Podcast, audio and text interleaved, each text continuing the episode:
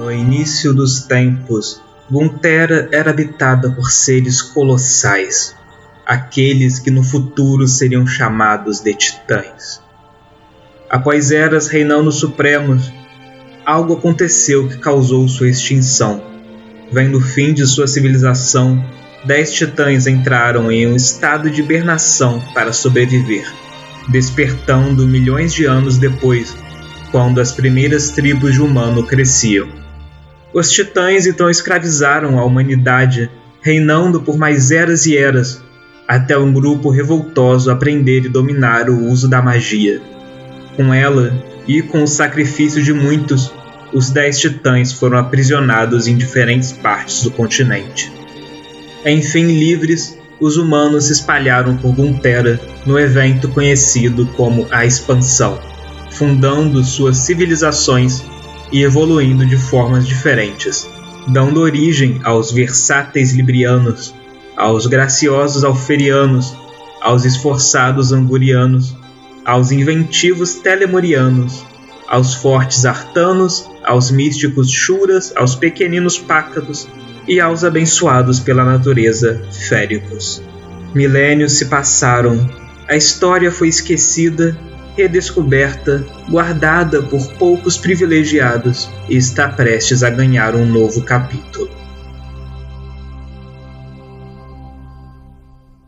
A Revolução do Povo tomou as ruas de Freepoint, capital da Aliança dos Povos Livres, e de várias cidades da nação, coordenada por Hal Fawkes, o criador e líder dos libertários.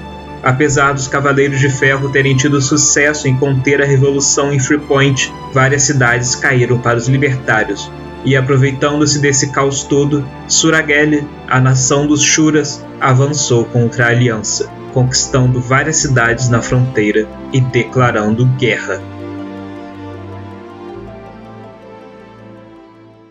Surageli, como é de conhecimento geral, é uma nação teocrática e eles acreditam que são o povo escolhido por Deus e que é a missão deles levar a palavra do Deus deles, espalhar ela por todo o continente e garantir que a sua palavra seja seguida. E foi buscando isso que eles se aproveitaram da, do caos gerado pelos libertários para iniciar uma guerra contra a aliança.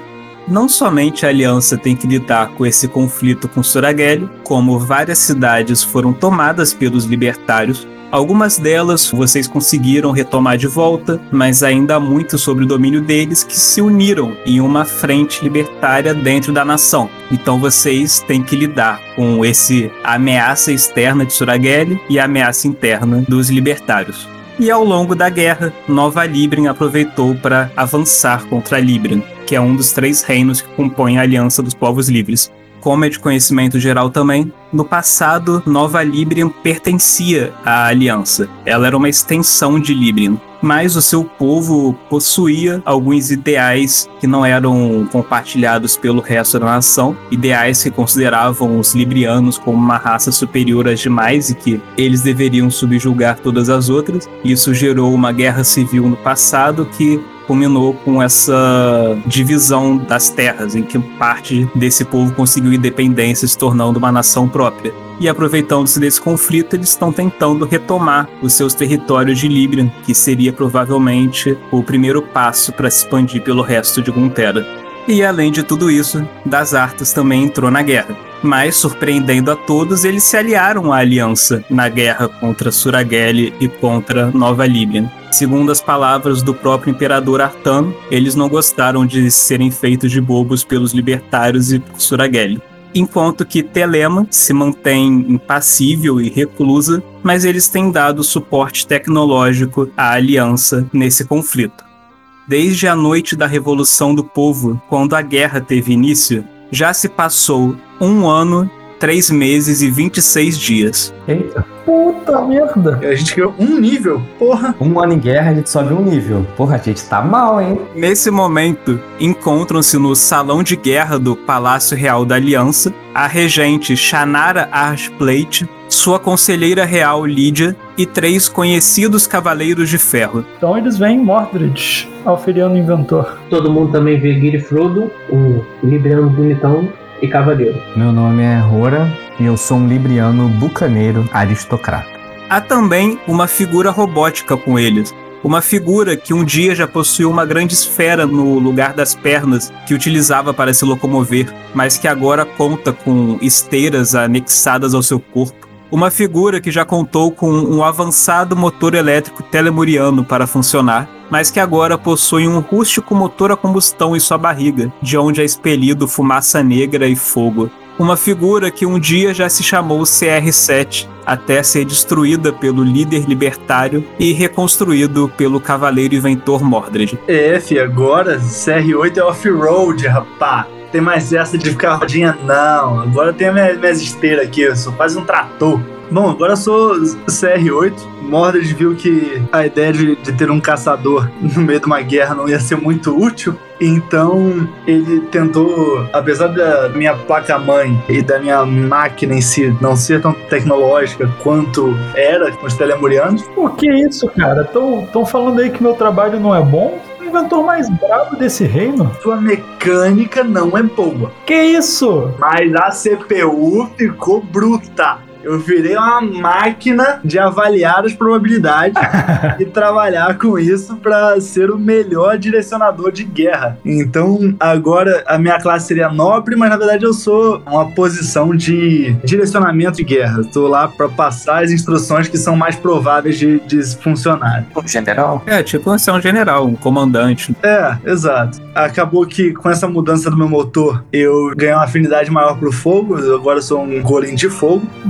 Eu carrego uma besta leve na minha mão e no meu colosso eu já venho com, com uma espada e escudo grande a minha armadura, aí eu preciso de aspas para explicar isso, que é basicamente o meu corpo, é super brilhante. Então pensa em steampunk, aquele cobre e estanho. Então tem aquele cobreado e, e o prateado brilhando pelo meu corpo, além do meu motor jogando vapor para tudo que é lado. E com isso eu posso usar o meu carisma para ajudar na minha defesa. Esse é CR8, versão off-road. A regente se direciona a vocês, então. Só para recapitular rapidinho a, a, explicação, a gente tá numa cruzada, a gente é basicamente os otomanos, tá tendo a guerra santa contra a gente. Além disso, tem um país que já tinha se desvencilhado do, do, nosso, que tá em guerra com a gente. Tem mais alguma coisa ou só essas duas guerrazinhas que a gente tá fazendo ao mesmo tempo? Tem o, as cidades tomadas pelos libertários, que eles também estão. Claro, e a gente tem uma guerra civil Realmente. Ou seja, as chances de vitória estão, ó, top. Cara, mas, então vocês não, não pacificaram a guerra civil dentro? Você já ouviu falar de polícia pacificadora? Já alguma já deu certo?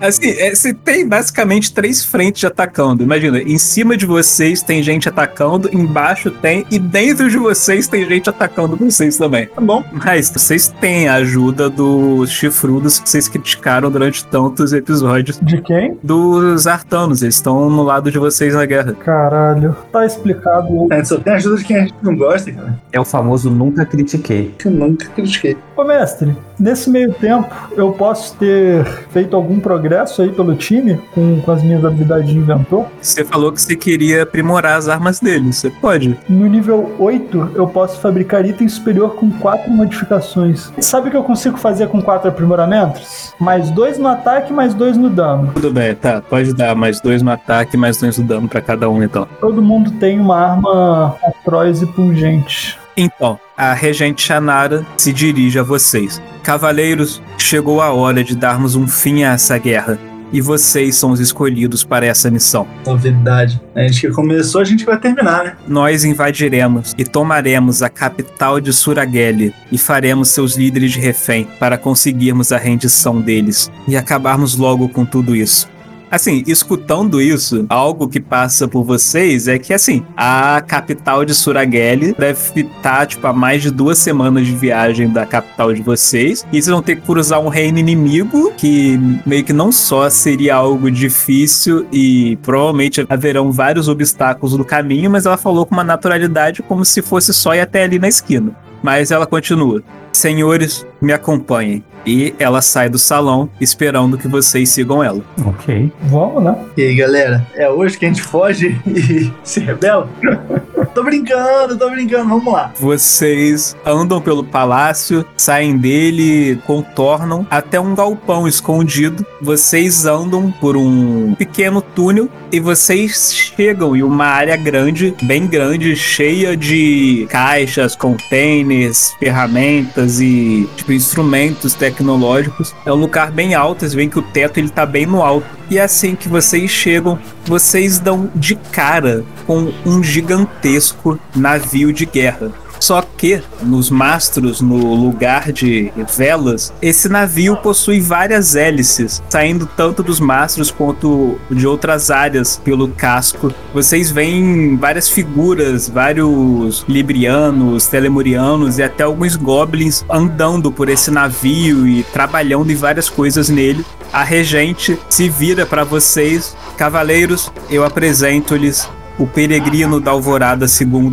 o primeiro navio voador, um presente de Telema para ajudar a acabar com essa guerra. É, só, só, só um minutinho assim. O primeiro navio voador é o Peregrino II? Isso. Eu sou CR8, eu, eu entendo as versões. O que, que houve com o Peregrino primeiro? Foi o primeiro protótipo. Ele se manteve no ar, conseguiu voar por uma hora antes de cair, mas o importante é que esse aqui está finalizado. E amanhã, pela manhã, já estará pronto para levantar voo. Eu quero dar uma olhada nisso aí. Eu, eu não vou pisar num negócio inventado por outra pessoa sem ter segurança no que ela fez. Só pra entender o conceito mesmo, a gente tá falando de um balão mágico, que você quer que a gente monte nele, voe até a cidade, drop lá, cai que nem chuva e sequestre a liderança lá. É só isso. É um pouco mais complexo que isso, na verdade. Prestem atenção, senhores, na tarefa que vocês terão pela frente. Antes dela falar, eu viro para os colegas e falo assim: só eu que não tô me sentindo confortável de ser pego de surpresa com isso tudo? Não era pra gente ter um treinamento, já ter inspecionado esse navio antes? Acho que a gente foi muito pego de surpresa, todo mundo tá confortável com isso mesmo? Eu não tô não, por isso que eu vou dar uma verificada aqui. Majestade, só um- uma outra dúvida aqui rapidinho. Quem que vai pilotar o, esse bote voador aí? Temos uma, uma equipe responsável por isso, De confiança, certo? com certeza. Eu, eu quero olhar essa equipe também, mestre. Tudo bem, sem problemas. Olha só, confiança não é muito bem o forte da nossa nação, né? Da última vez que a gente tinha um plano de confiança, eh, chegou um robô e amassou a carruagem. Ninguém do- dos boca aberta que estavam a pé fez nada. E a última vez que a gente confiou em alguém, essa nação declarou guerra, quando os libertários se revoltaram contra nós. Será que os libertários estão aceitando a adesão? Isso na boca miúda com Vamos deixar a porra miúda pra depois da rainha falar, gente. Segura aí. Senhores, escutem atentamente agora o trabalho que vocês têm pela frente. Amanhã, ao amanhecer, esse navio alçará voo em direção à capital de Suraguele, levando um exército dentro dele, liderados pela capitã Laurana. Ela aponta para uma libriana que está lá averiguando a situação do navio. Eles desembarcarão na cidade, chegando de surpresa com o objetivo de tomar ela. Enquanto que vocês estarão no navio com seus colossos, e o objetivo de vocês, assim que chegarem, é invadir o Palácio Real. A principal missão de vocês é gerar uma distração lá, porque vejam, Suragelli possui seis cavaleiros de ferro. Ou melhor, possuía, porque um deles morreu num, com- em um dos conflitos. Dos cinco restantes, três deles estão no fronte em outra batalha nas fronteiras, o que significa que restam dois cavaleiros de ferro na capital. E o- a principal missão de vocês é distrair esses cavaleiros, manter eles ocupados para que eles não enfrentem o nosso exército. Pois vocês sabem que no conflito de exércitos, aquele que tiver os cavaleiros em pé no lado deles tem a maior vantagem na luta. Então vocês devem impedir isso. A segunda missão de vocês, que seria ótimo que vocês conseguissem cumpri-la, é de capturar o Shurash Sudrani, o governante de Suragelli. Tendo a cidade tomada e o Shurash como refém, nós conseguiremos obrigá-los à rendição. E CR8, quando chegar a hora da batalha, a Laurana estará comandando os soldados em campo. Mas você, graças a esse seu cérebro mecânico aprimorado por Mordred, é o nosso melhor estrategista e, portanto, a capitã irá seguir os seus comandos e a estratégia que você traçar no caminho para lá. Nosso melhor estrategista é o novato. Não, não, não. Não é um novato. Nosso melhor estrategista é a inteligência artificial gravíssima criada pelo Mordred. Porra. Eu sou a inteligência artificial maior que existe nessa terra. Eu sou o Watson. Ok.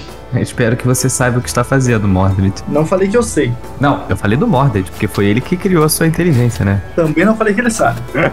Foi um cara com menos um de carisma criando a máquina mais carismática que vocês conhecem. Espero que você tenha canalizado todas as suas frustrações nessa máquina. Cavaleiros, os senhores têm alguma dúvida? Bocado. Tenho algumas. a primeira delas seria: você disse que a segunda missão seria ótimo se a gente obtivesse sucesso. Ou seja, você tá contando que a gente vai falhar, né? Ok, tudo bem. Eu confio na capacidade de vocês, mas o ponto é que o mais importante é vocês conseguirem tirar os cavaleiros de combate para garantir a vitória das nossas tropas. Mas sim, busquem capturar o Shurashi também. Isso seria muito importante para nossos planos. O nome dele é Shurashi. Não, esse é o título dele. Não, pior ainda. Ah, com esse título vai ser fácil achar. Assim, vocês sabem que o povo, a raça de Surageli, o nome deles é Shuras. E no caso, Shurashi é o título dado ao governante. É o Hokage dele. É o Hokage, exato. Só uma coisa que eu não entendi é o seguinte: a princípio seria 4 contra 2, ou seja, chupetinha mole-mole. E eu tô vendo toda hora a, a regente falar: vocês têm que distrair. Mas 4 contra 2 não seria, a gente, na vantagem, não seria algo mole-mole? Eu vou puxar o, o pro cantinho. Colega, colega,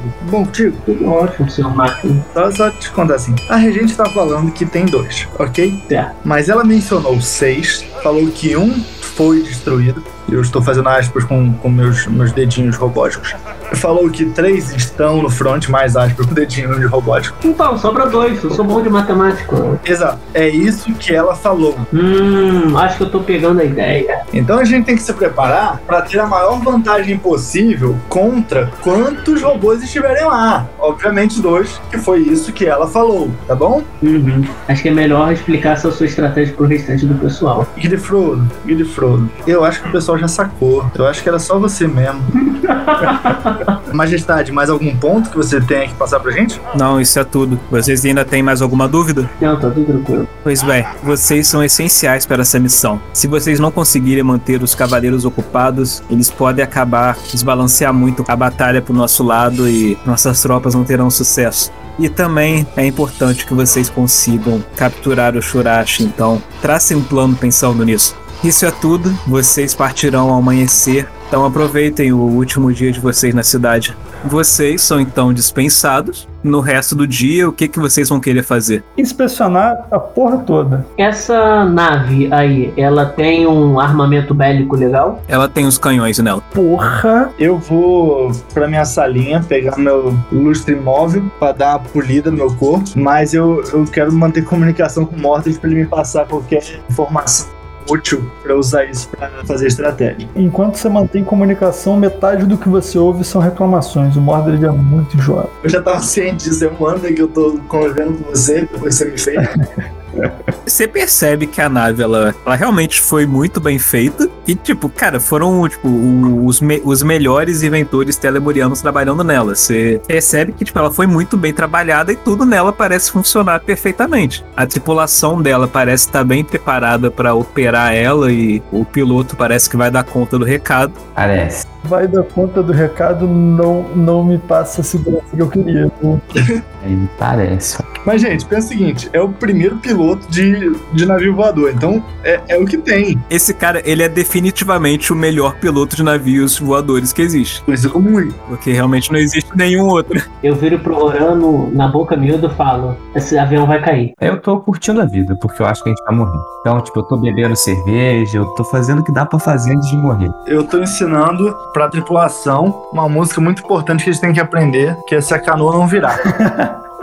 Ah, mano, o cara pra virar um barco voador tem que ser muito bosta, velho. Eu fico inculcado com a queda do, do navio e fico pensando o que, que eu poderia fazer se o navio cair. Eu já aceitei o meu destino, então, assim, irrelevante. Os quatro cavaleiros seguem o dia então nos seus afazeres, aproveitando o último dia na cidade. Vocês veem o sol se pôr nela, a, a luz alaranjada brilhando sobre Freepoint, a bonita capital da Aliança.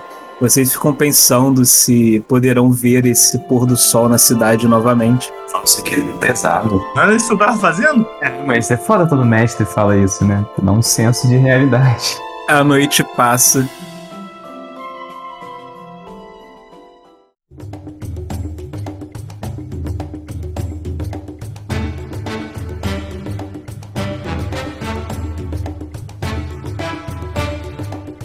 E assim que amanhece, vocês se dirigem até o peregrino da Alvorada II.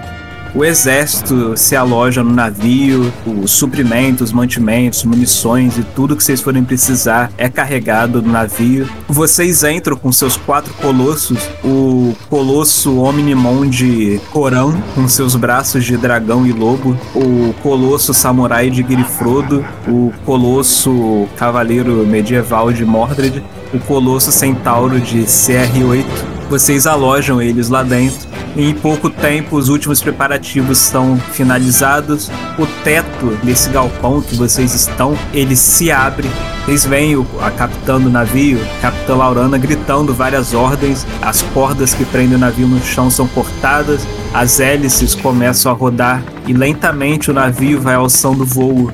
Em questão de uma hora, vocês já estão nos céus, desbravando esse novo mundo com o primeiro navio voador de Guntera.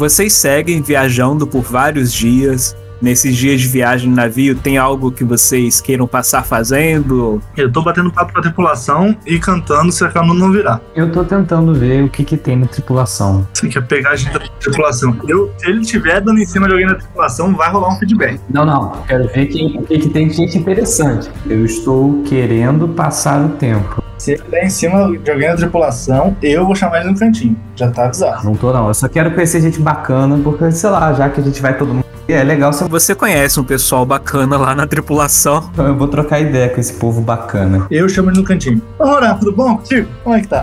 eu sei que, que parece que a gente vai morrer, eu entendo, eu entendo esse receio. Mas pensa o seguinte: e se não morrer? Aí depois a pessoa vai falar, não, porque o Roland tava, pô, mó, mó em cima, né? Chato. Ou pior, falar, pô, Eu sou, eu sou conhecido por ser um cara divertido. Todos gostam. pô, o Roran falou que até conseguiu um cavaleiro de aço pra mim, pô, não conseguiu nada. E o que, que eu falo pra pessoa? O que, que eu faço? Aí entendeu? Eu falo, ah, porque eu achei que você ia morrer? Não falo, né? Ajuda nós, resolve isso aí. Só mais um diazinho, só ficar quieto faz mais um pouquinho, dá nada não. Eu, eu, eu concordo com ele só pra ele me deixar em paz. Tá bom. Diz, não, tá bom, tá bom, eu vou, vou pro meu quarto então. E, e finjo que vou pro quarto. Eu sigo o papel, gente. Eu assumo que ele, tá, que ele entendeu. Os dias de viagem vão passando então. Em um determinado ponto, vocês são pegos uma tempestade, passa uma grande turbulência que a tripulação toda fica cantando se a canoa não virar. Seguindo o exemplo do CR8. Não, agora, agora eu imagino que ela tem tempestade, todo mundo encolhido assim no chão. Seu canoa não virá, olé, eu, lá. Mas vocês conseguem atravessá-la de boa e seguir a viagem normal. E os dias vão passando. Uma viagem que normalmente levaria mais de duas semanas, vocês conseguem fazer na metade do tempo. E logo vocês estão sobrevoando próximo à capital de Suragelia. Já está de noite, vocês sabem que vocês estão na véspera da invasão. Assim que o sol nascer, vocês já estarão em cima da capital e iniciando o ataque.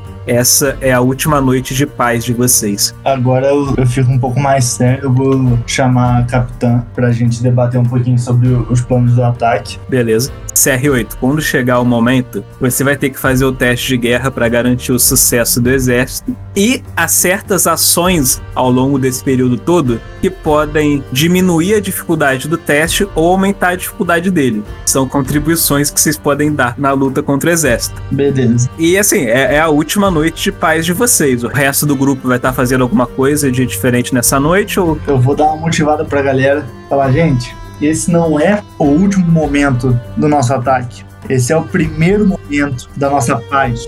Eu imagino, tipo, a bandeira de, da nossa cidade aparecendo nos fundos, assim. Eu falando e usando o fogo do meu motor pra dar ênfase nos momentos certos. Porque nós somos uma nação!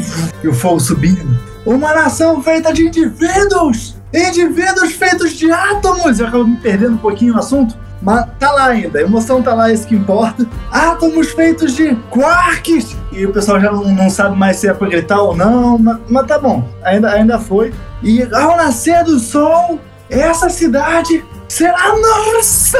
E, e fogo demais. Cara, a galera grita com você, tá todo mundo empolgado, a inteligência artificial do grupo tá levantando. Por quem? Porque eu fiquei com vergonha alheia. A inteligência artificial do grupo conseguiu levantar bem a galera. Tá todo mundo pronto pra mergulhar na morte no dia seguinte. Que isso?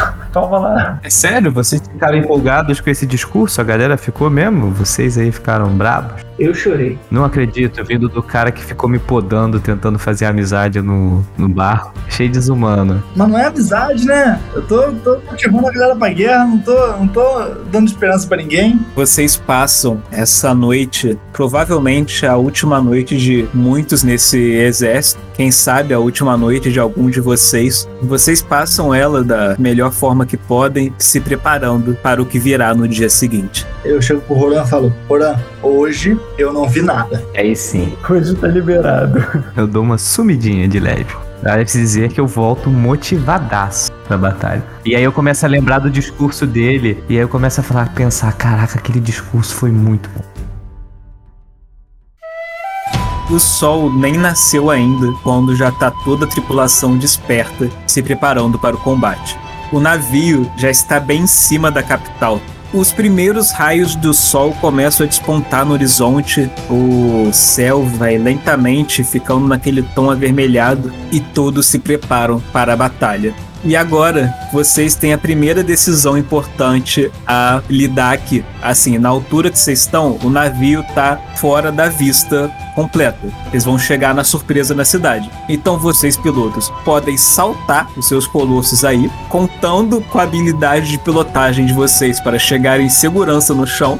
Ou então, vocês podem mandar o navio descer mais até ficar numa distância segura para que vocês saltem sem ter nenhum risco de danificar o colosso. Só que vocês vão ficar na vista, provavelmente chamar atenção e o exército vai perder o elemento surpresa na batalha. Vamos, vamos pular daqui. Quem, ó, mandar real aqui pra vocês. Se vocês não conseguirem pilotar o Colosso pra chegar lá direito, é porque não merecia ser piloto, comprou a carteira. Pode ficar bem tranquilo. Quem merecer vai passar nesse teste. Eu gosto da- das suas palavras, Morda. Falta um pouco de carisma, mas é importante. o motivo tá aí, gente. Não falta um pouco, não, falta muito.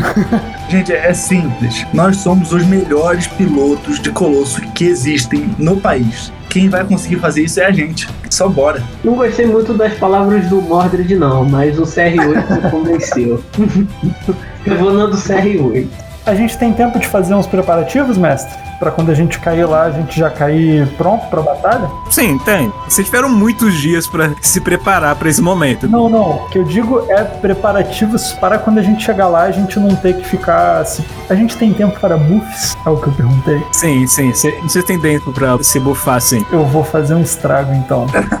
CR8, você gostaria de ser mais carismático, né? Gosto sim, gosto sim de ser carismático. Então eu vou te dar mais 4 de carisma, que vira mais 2 no seu bônus. Tá. A última que eu posso fazer desse daqui antes de eu não conseguir mais passar na CD, eu vou te dar mais, do, mais 4 de inteligência CR8 pra você conseguir fazer bem os testes de guerra, beleza? Tá bom? Agora eu vou usar velocidade em mim, no Guilherfrodo e no Corão. E eu vou fazer só arma mágica em mim e concentração de combate. Ah, concentração de combate nos três também, nos três lutadores. A gente rola dois dados e pega o melhor. Ó, eu vou dar um flavorzinho no meu inspirar confiança, então eu vou pular primeiro pra mostrar que é tranquilo. Brabo! Depois de todos esses preparativos, vocês todos entram em seus colossos, se preparam lá, vão até a borda do navio, tá todos os soldados, exército pronto pro combate. Então, CR8 toma a iniciativa do grupo e pra dar o exemplo, salta. Quero me olhar. Fazer o teste vai ser primeiro. Nossa! Boa, boa, muito boa. Brabo! Vocês veem o, o Colosso Centauro, tipo, cara, ele corre naquele galope de cavalo e faz aquele salto, aquele belíssimo salto de um cavalo, mergulhando em direção ao solo lá embaixo, sendo logo seguido pelos demais cavaleiros. Pode todo mundo aí fazer o teste. Eu, eu consigo ficar por último pra tomar umas essências de manazinha? Tudo bem. É, Guilherfrodo. Não, não, não, não. Já tiro dois pontos minha, Guilherfrodo, roda de novo isso aí. Olha, brabo! Rola de novo, Guilherfrodo. Boa, boa. Vamos ver agora o Mordred e o Roran. Eu já vou gastar dois pontos pra eu tirar. Eu tiro 31 no teste. E Roran, você jogou já? Roran se estabacou lá embaixo. Não, não, pelo amor de... Ah, senhor, vai, roda, rola de novo isso aí. Tô vendo aqui se eu tenho alguma coisa que eu posso usar pra rolar de novo. Não, não, o, o 9. O CR8 tá usando por você, ele tá usando a Eu habilidade. tô gastando minha mana pra salvar vocês, vai.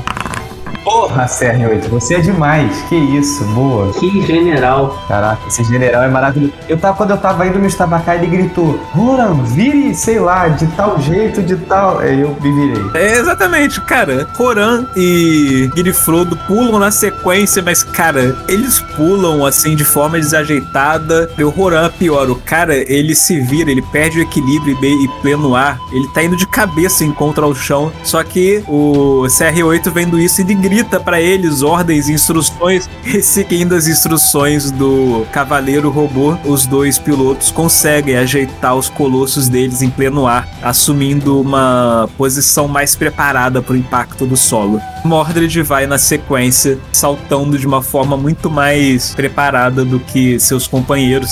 Então ele nem precisa das instruções do CR8, ele só desce em segurança. E os quatro colossos, cara, vocês vão caindo em queda livre do céu, vocês passam pelas nuvens, vocês veem o solo, o chão lá embaixo se aproximando cada vez mais. Vocês têm um rápido vislumbre de soldados postados em torres na cidade, olhando incrédulos pro céu quando vocês caem com tudo no chão em frente ao palácio, abrindo quatro crateras no chão. Sobe aquela nuvem de poeira. Vocês se erguem preparados para o combate e avançam contra o palácio, correndo por ele atrás do Shurashi. Assim, agora que vocês chegaram ao solo, vocês têm a opção, se quiserem, vocês podem meio que invadir o palácio com tudo, querendo realmente chamar a atenção e distrair o pessoal para aumentar o elemento surpresa da chegada do navio, ou vocês podem tentar só seguir normalmente na paz. Pra cima deles. Eu acho legal a gente entrar com tudo. Faz assim: a formação é Grifrodo e Roran na frente, eu e o CR8 como último. A gente entra pelo palácio e a gente vai até onde a gente imagina que fica o, o rei deles, né? O que quer que seja. Beleza. Nesse momento, assim, vocês quiserem, vocês podem escolher a perícia que vocês quiserem para fazer um teste, só justificando de que forma ela vai estar sendo usada para chamar atenção na, nesse, nessa investida. Com certeza a minha vai ser pilotagem. Eu vou entrar no drift. A ideia é, eu vou pilotar de propósito mal. Eu quero sair chutando as portas com as quatro patas, chutando as portas pro lado, assim, pisando nas paredes. Pode fazer o teste de pilotagem aí. Quem quiser seguir o exemplo, pode fazer também. Não, não, não, não, não. Eu vou, eu vou pior. Eu acho que o conceito ainda é o mesmo, mas na verdade vai ser uma intimidação. Que aí o bônus vai ficar mais bruto. Eu vou chegar, tipo, empinando com, com as patinhas. Já chegar bicando tudo. Vamos ver se deu bom essa. Ah, boa, boa. Ah, é uma máquina, do E o resto do pessoal? Eu quero rolar investigação, eu quero procurar lugares estratégicos que a gente possa, que eu possa ir, chegar, ficar, pra fazer um estrago neles e chamar atenção, né? Afinal, tenho um mosquete imenso. Tudo bem, pode jogar aí então.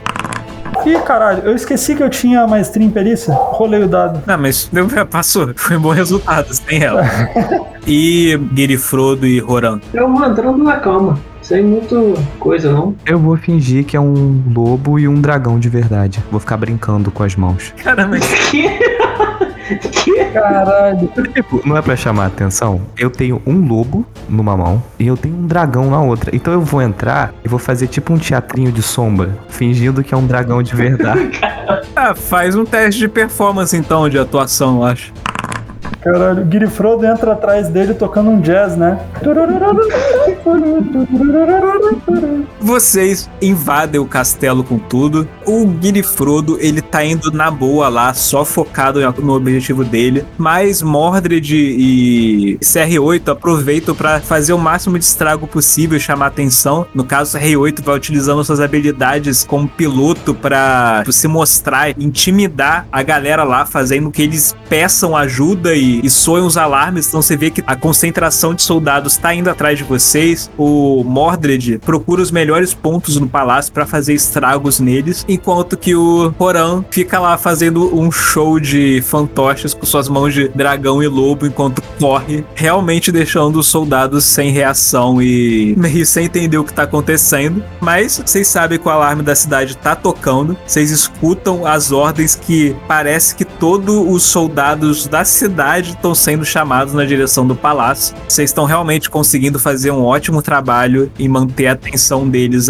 de todo mundo aí. Cara, eu enlouqueci. Já que era para distrair, eu vou começar a fingir que eu sou um dragão. E eu vou começar a falar no alto-falante: cuidado, que o dragão chegou. E vou ficar, tipo, usando o dragão assim para atacar as pessoas, tacar fogo. Eu enlouqueci no personagem. Você viu o que a guerra faz com as pessoas. Vocês vão seguindo pelo palácio, vocês já escutam os sons dos tiros de canhões lá fora vindo do navio de vocês, e vocês conseguem imaginar que o seu exército já assaltou na cidade e já iniciou o ataque. Após percorrer o palácio, vocês seguem na direção que vocês imaginariam que deveria estar o salão do trono principal do palácio, e vocês adentram correndo um grande salão longo de piso meio dourado, quase meio marrom brilhoso, com colunas sustentando o teto, teto bem alto, e lá no outro canto dele vocês veem uma enorme estátua feita de bronze de uma figura ajoelhada com seis braços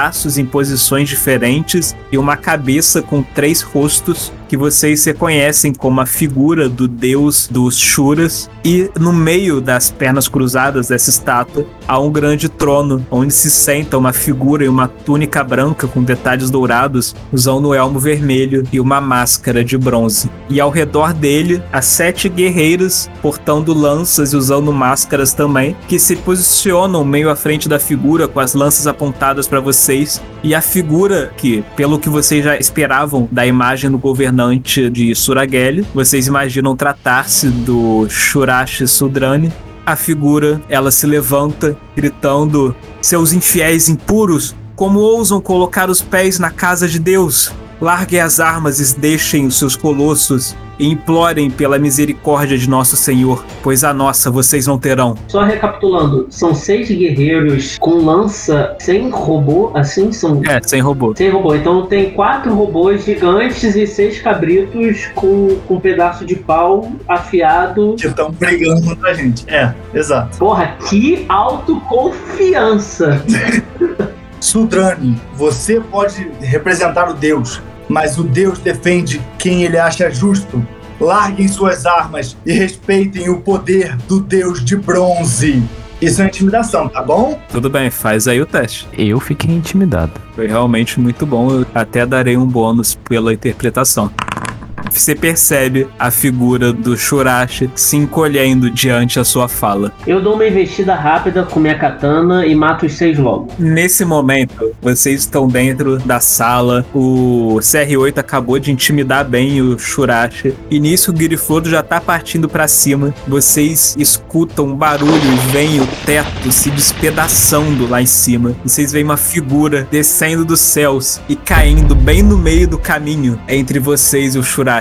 Uma figura grande, tão grande quanto vocês, metálica, ajoelhada no chão, e vocês veem um par de asas enormes brotando de suas costas. A figura ela se levanta com essas asas abertas, imponente, com uma lança em uma mão e um escudo na outra. E uma voz feminina, grave amplificada pelo colosso, fala: Larguem as armas e rendam-se infiéis. Vocês não são bem-vindos na casa de Deus.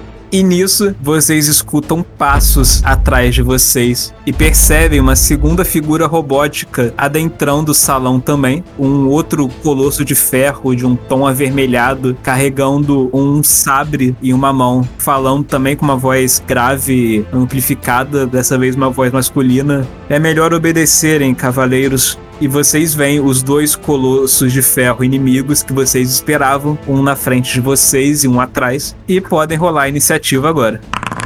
A primeira ação é sua, Roran. Você que chegou todo empolgado aí, cara maluco, se achando o Omnimon. Pode falar aí o que, que você vai fazer. Me achando não. Eu sou o Omnimon. Cara, eu vou fazer o que eu posso fazer. Eu vou atacar com meu florete. Qual dos dois? O que tá na frente ou o que tá atrás? O que tá embaixo. Tá, o colosso vermelho então. E eu começo a atacar falando: Eu sou o início e o fim, o lobo e o dragão. Roran, você corre até o colosso inimigo vermelho que chegou por último, movendo seu florete com toda a sua maestria contra ele, pode fazer seu ataque. Acho que eu errei, né? Apesar de toda a empolgação, Roran, o seu adversário consegue esquivar do seu ataque. Não, consegue não, consegue não. Pô, agora, agora é minha vez. Gasto mais duas mana. Porra, ah não, tá bugado. Pera aí, gente. Pera aí, calma, lembrei agora, o Roran ele tá com a concentração de combate que o Mordred deu pra ele, né? E velocidade. Agora foi, agora foi. Ok, Roran, um movimento que normalmente teria sido facilmente esquivado pelo seu inimigo, mesmo com sua concentração de combate, mas graças às ordens de C- aos comandos de CR8, ele sabia exatamente o que fazer e consegue perfurar a lataria do colosso adversário. E você puxa, extraindo óleo e vapor. Você pode mandar o segundo ataque então. 28 acerta, né? Acerta. Roran move novamente seu sabre com habilidade, cortando a- mais uma vez a lataria do inimigo. Esse ataque perfurou mais ainda, extraindo mais óleo e vapor do seu inimigo. Eu viro pro grupo depois que eu percebo, levantando o lobo e o dragão assim, e falando: Bora, porra! Falta mandar um. A quem tava achando que ia morrer, cara, eu eu sei lá o que aconteceu comigo. Agora é o Mordred. Beleza. Mestre, eu tinha feito uma arma mágica imensa. E eu tenho saque rápido agora. eu vou tentar acertar nesse boca aberta que o Coran já acertou. Rola aí o dado. 37 pega? Sim, você acerta ele. 43 de dano nesse cara. Caraca, Mordred dispara com. Cara, depois que o Roran se virou, gritando, levantando seus braços de dragões e lobo, entusiasmado com o dano que ele causou no robô, o Mordred só dispara com seu mosquete energizado pela arma mágica. Sai aquela bala coberta de energia de vários elementos que passa por cima do Omnimon de Roran, acertando em cheio no ombro do colosso inimigo. Você vê a bala atravessando ele, perfurando completamente, saindo por trás e destruindo parte da parede da sala. Veio o colosso cambaleando e se tremeluzindo todo com a corrente de energia de vários elementos percorrendo seu corpo. Ele se ajeita ali, se mantendo em pé da melhor forma que dá. Só que você vê que, cara, tava vazando muito vapor e óleo do robô e o bicho, ele parece que ele tá sofrendo pra se manter em pé. Cara, vocês conseguiram ferir muito bem esse colosso agora no começo. Você tem mais ataque. Com a minha ação de movimento, saque rápido, eu vou recarregar o mosquete e eu vou virar pra eles. Vocês estão muito religiosos por aqui, né? Esse papo todo de que a divindade e tal. Vou ensinar um conceito pra vocês. Chama-se Deus Ex Machina. E é mais ou menos assim que ele funciona. E eu vou dar o segundo ataque. Ok, o seu segundo tiro carregado de energia, rola aí o ataque. Você consegue acertar o segundo ataque 42 de dano. Cara, o Roran, cara, ele se vira assim, meio assustado, vendo esse tiro de energia que passou por ele e arrebentou o colosso atrás dele. Ele nem percebe o segundo tiro de energia disparado por Modred, que mais uma vez passa por cima dele. Dessa vez acertando a cabeça do colosso vermelho, explodindo a cabeça dele. E o colosso inimigo simplesmente despenca no chão, com tudo. Você vê a corrente de energia percorrendo o corpo do colosso, ele tremelizindo todo até parar de funcionar. E óleo e vapor escapando dele. E o Mordred arrebentou completamente um dos cavaleiros de ferro de Suragel. Depois dele ter sido completamente preparado por lobo e dragão. Início e fim. Pelos comunicadores, vocês ouvem o Mordred rir maluco, ensandecido, porque ele nunca tinha tido chance de lutar com todo o seu preparo. Agora é o outro colosso E cara, ela, vendo o que você acabou de fazer, Mordred, ela grita: Seu infiel maldito! Você vê ela erguendo a lança, a lança dela começando a brilhar de energia. Ela grita: Lança do divino alcance! E ela avança com ela, que você vê como se uma projeção de energia da lança se soltasse dela e fosse de encontro a você, Mordred. É nessa que eu me despeço. Cara, você recebe essa lança de energia. Depois de ter acabado com o colosso inimigo, você escuta a cavaleira falando com você. Você mal tem tempo de se virar quando você recebe essa lança de energia em cheia no peito, te causando 20 de dano. Ai, ai, ai. Cara, você vê essa lança de energia, conforme ela percorre o céu, ela se incendeia e ela atravessa o seu peito. Você, piloto mesmo, sente o calor gerado por ela e você vê o seu colosso dando algumas falhas, escapando do vapor e óleo dele. Então ela grita: ainda não terminou. Ela faz o movimento e de novo a lança dela se energiza mais uma vez. Ela mira contra você e outra lança de energia vai em seu encontro, Mordred. Só pra confirmar, ela não saiu do lugar? Não, não saiu do lugar. Entendi. 28. Acho que ela acertou você de novo, né? Uhum. Eu posso cair com essa, hein? 14. Uf. Nossa, Outra lança de energia em chamas que se crava atravessando seu peito, arrebentando mais do seu colosso e te causando mais dano. Você sente o seu colosso bem danificado, Mordred, mas você tá conseguindo se manter de pé e funcional ali ainda. E agora é Guile Frodo. Eu vou gastar 4 PM pra utilizar duelo contra, contra ela. Então isso vai me dar mais 2 de ataque, mais 2 de dano. Tudo bem? E eu vou atacar com a minha katana, normal. Fala aí. Girifrodo, você corre com tudo, com sua katana erguida pra cima do colosso das asas, conseguindo acertar ele. Você, com esse golpe, você abre um talho no peito do colosso alado. Você vê vapor e óleo escapando. Você foi um orco bem dado nele. Agora, Calma, calma, calma. Velocidade. Ele também tem. verdade, Girifrodo, você pode realizar mais um ataque. Ok, Girifrodo, você move mais uma vez sua katana, conseguindo acertar outro golpe na cavaleira. Que isso? Cara, você move sua katana abrindo o segundo talho que forma um X no peito do colosso da cavaleira. E você vê mais óleo e vapor escapando e você conseguiu ferir bem o colosso inimigo. Boa, boa, boa. Agora, enquanto tudo isso acontece, vocês veem o Shurashi seguido por suas guerreiras que o protegem, correndo, contornando a estátua, abrindo uma passagem, aparentemente uma passagem secreta que ficava atrás do trono e seguindo por ela, fugindo da sala. Caralho, eu achei que ele ia entrar num robô, velho. Puta merda. Que susto. Mas tá fugindo, peidando assim? Uhum. Caraca, é típico, né? Agora é CR8. Então é o seguinte, Girifrodo, mantenha a Lada longe. Roran, garante que não tem ninguém vivo dentro desse, desse robô. E Mordred, só vai, filho. Então, o que que veio com isso? Eu vou colocar três pontos de bônus no estrategista. Então, eu vou gastar três de mana. Aí o Girifrodo e o Mordred ganham mais três em bônus, beleza? Beleza. Esse daí que você tá pensando é gritar ordens. Ah, então, gritar se você gastar de mana, a gente ganha de, de bônus. Todo mundo ganha. Isso, eu vou dar o gritar ordens, isso, vocês vão ganhar bônus. Todo mundo ganhou mais quatro. E especificamente pro Mordred, eu- aí sim é o estrategista mesmo. Que aí você ganhou mais um movimento. Porra, brabíssimo. Eu vou poder dar dois tiros. nele. CR8 da- grita seus comandos pros seus companheiros, conseguindo dar bônus pra todos eles. E seguimos agora para Roran mais uma vez. O Mordred muta o comunicador dele porque ele começa a chorar de, de orgulho dessa máquina que ele criou. Roran, o que, que você vai fazer agora? Vou fazer exatamente o que eu fiz da outra vez. Incorporar o início e incorporar o fim. E Vamos ver se eu acerto. Mas pera, você vai pra cima de quem? O cara que tá. Então no que tá vivo, porra. Morreu esse aqui, eu vou ter que atacar o que tá lá em cima, pô. Ah, você vai ter que gastar duas ações pra correr até ele. E aí, com a terceira ação, pode fazer o ataque aí então.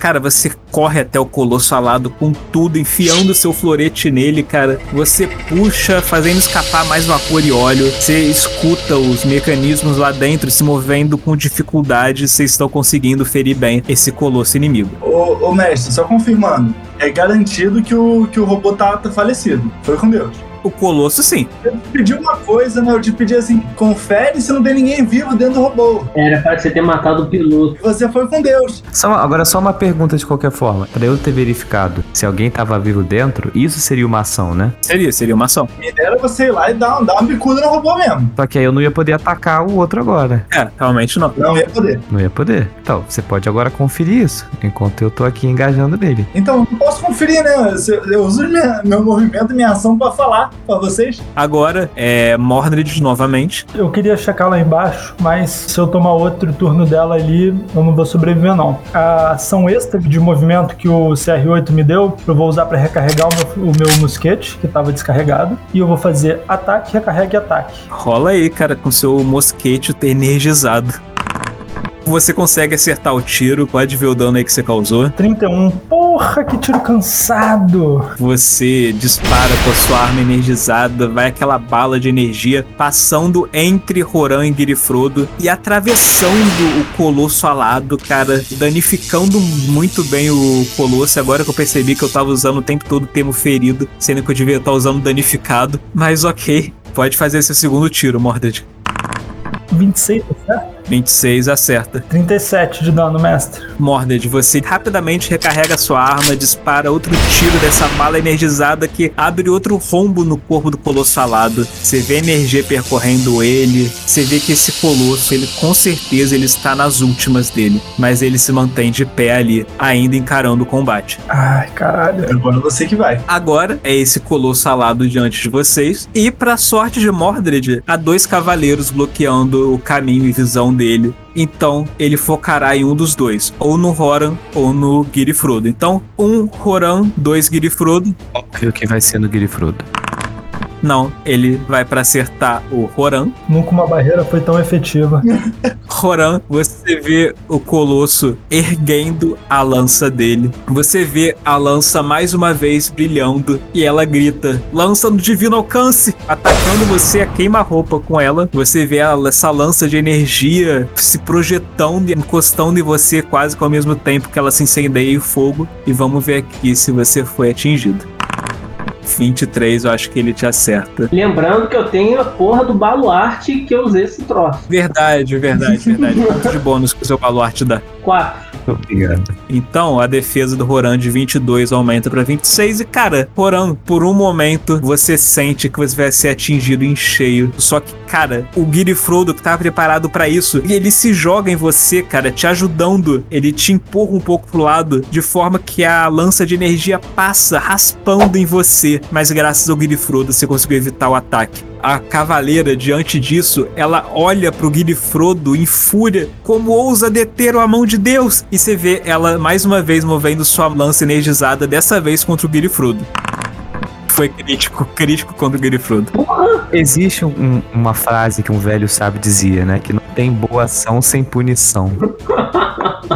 Girifrodo, ela move com raiva essa lança de energia, que dessa vez ela é projetada contra você, Girifrodo. Que, cara, é nisso que você ajudou seu companheiro. Você mal tem tempo de recobrar sua postura defensiva quando você é atingido em cheio pela lança de energia dela, que te causa 17 de dano. Pra sua sorte, nem foi tão mal assim. Nossa, ela, ela tirou valores muito baixos. Caralho, tá rolando pior que eu. Cara, mas você ainda é uma pessoa bem defensiva, então você tá preparado pra isso, então você consegue absorver a maior parte do dano, mas você ainda sofreu 17 de dano. A lança de energia dela ainda penetra o seu colosso, danificando ele bem, mas você sabe que ainda tem muito pela frente. Dá pra aguentar. Depois disso, vocês começam a escutar um barulho e vocês veem a parede lá do fundo do templo se rachando.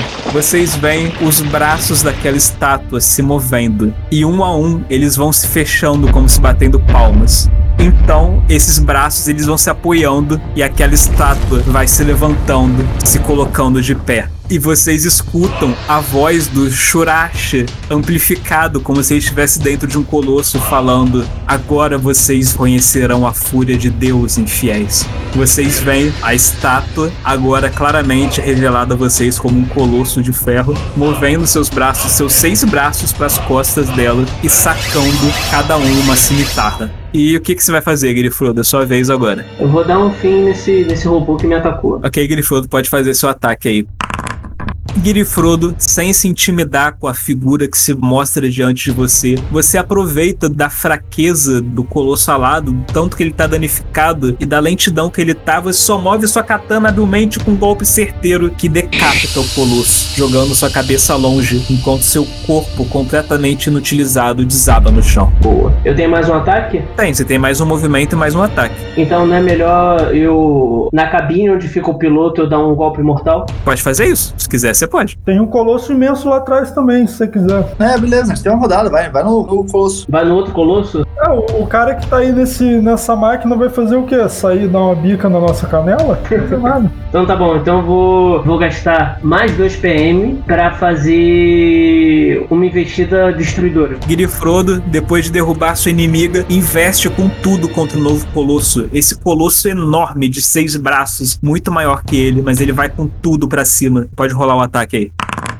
Acerta? 30 acerta, acerta sim. Você avança com tudo contra esse novo adversário, arrebentando sua lataria com sua katana. Você vê o bronze que cobre esse colosso voando longe. Você consegue fazer vapor e óleo escapar dele. E você sabe que se danificou bem o colosso inimigo. Mas você escuta a voz amplificada do Shurashi falando pelo colosso: Você pagará por sua insolência. E você vê as suas seis cimitarras se incendiando. E ele move seus seis braços contra você, Girifrodo. E esteticamente ele possui seis braços, mas mecanicamente são só quatro. Então vão ser quatro ataques contra você, Girifrodo.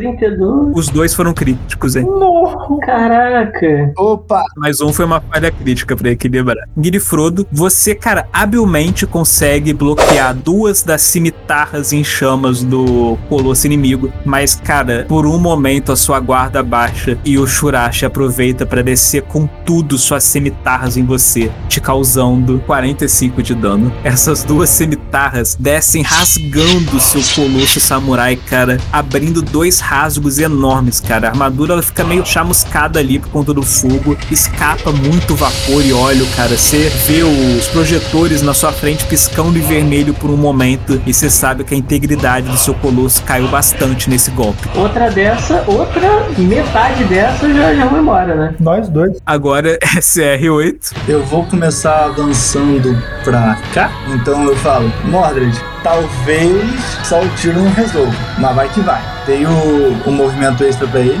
E ele falou, meu filho, quando não tiver bem, filho, troca com, com o Foran. Fica mula. Eu vou dar um movimento extra também pro Guilherme, que aí dá pra eles atacarem e voltarem. E aí eu vou dar mais 4 de bônus pra todo mundo. Vem, CR8 ele grita novos comandos e ordens para seus aliados, concedendo bônus a todo mundo. E agora é Roran. Rola, vamos lá. Dá pra você ir, atacar, atacar e voltar. Só que tem que entender com o Guilherme se ele aguenta mais um ataque. Não, não aguento não. Então você vai, ataca e fica lá. Será que eu gosto do Guilherme o suficiente pra ele? tá de sacanagem, né? ok, Guilherme pelos velhos tempos. Roran, nisso que você corre até ele, preparado para acertá-lo com seu sabre, você escuta a voz do Shurashi falando: Seu infiel insolente, você ousa mesmo levantar suas armas contra o escolhido da divindade? E, Roran, faz um teste de vontade. Disco, disco arranhado, ele repete as fiel insolente toda hora, eu não aguento mais isso. Ah, tudo bem. Porão, você não se intimida com as palavras do Shurashi e você ainda assim avança pra cima dele com seu sabre. Roran conseguiu gritar. Brabo. Agora sim. Roran perfura o colosso com seu sabre, arrancando vapor e óleo e danificando sua lataria. E bate de novo. E ele retira o sabre e já prepara um novo ataque. Porão move mais uma vez seu sabre, arrancando outro talho da lataria do colosso inimigo. Você vê o Shurashi gritando: Ah, seus malditos! Enquanto seu colosso é bem danificado. E agora é Mordred. Ah, daquele jeito, né? Recarregar com movimento extra, atirar. Nesse momento que você tá pra atirar, o Shurashi grita pra você também, Mordred. Você irá mesmo disparar contra um deus? E faz um teste de vontade. Cara, você não. Você já falou que você é cético, então pra você, o cara ser Deus ou não, você vai atirar de qualquer jeito nele. Não foi nem uma questão de, de vontade, né? Foi mais tipo, isso aí não, não confio, não. Isso não vai ser o que vai me parar. Não vai ter que procurar outra coisa. Gritei, porra, que ele tem? Cara, você parece que você não só não fica intimidado, como se infla você com mais raiva ainda, querendo mostrar pra ele quem é o deus. E você dispara com toda a sua precisão, cara. Que o seu tiro, essa bala energizada, vai bem no peito do colosso inimigo, cara, atravessando ele. Você imagina que se não pegou o Shurashi foi por muito pouco. E cara, o colosso, ele cambaleia pra trás depois disso. Você vê a energia dos elementos percorrendo ele todo, ele tremeluzindo todo, pedaços do bronze cobre ele caindo. Ele larga suas seis cemitarras, então desaba no chão, completamente inutilizado. E vocês conseguiram derrotar aqueles que eles acreditavam ser dois cavaleiros de ferro de Surageli, que se revelaram como três, sendo um deles o próprio Shurashi, mas vocês venceram essa batalha. E, teoricamente, vocês têm o Shurashi aí sob seu comando. E agora, CR8, é chegada a hora de ver o quão bem sucedida as suas estratégias foram. Faça três testes de guerra, sendo que você tem que ter sucesso em dois deles para vermos o desempenho do exército lá fora. Um, 21, ok. Jogue-se mais uma vez. dois, Tá bem. Joga a terceira vez só pra manter o suspense. três.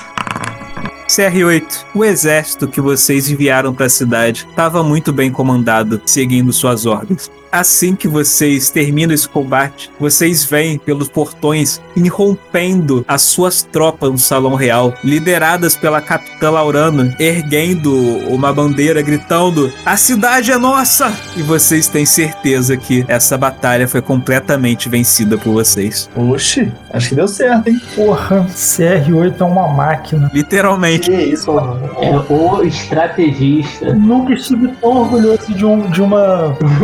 Vou dizer criação minha, porque o, o grosso já tava lá, né? Eu só trouxe de volta. Não, pô, aí é quem cria, cara.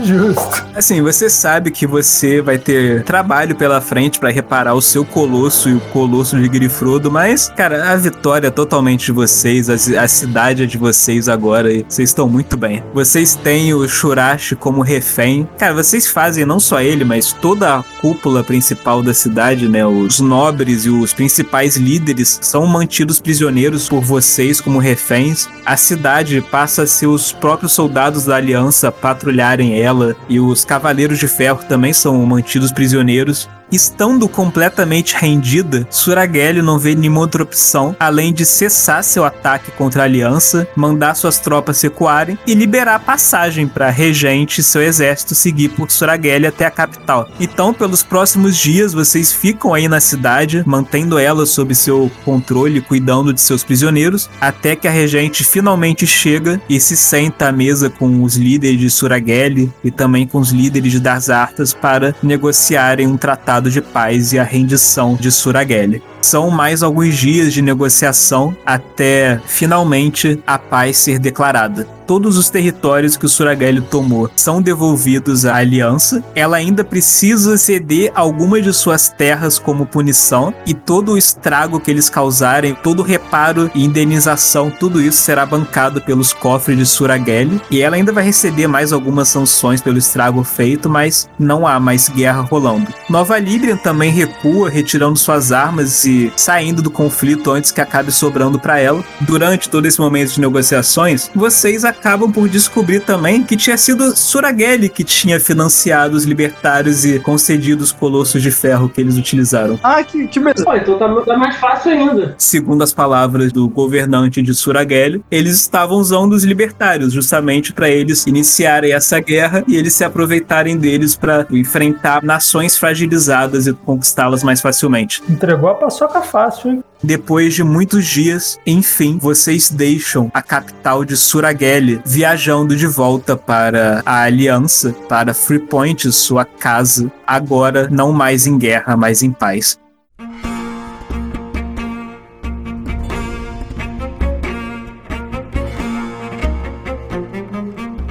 Após longos dias de viagem, os quatro Cavaleiros de Ferro retornam para Freepoint, a capital da Aliança, junto da comitiva real da regente Shannara Archplate E assim que vocês cruzam os portões da cidade, vocês são recebidos com aplausos e gritos de entusiasmo.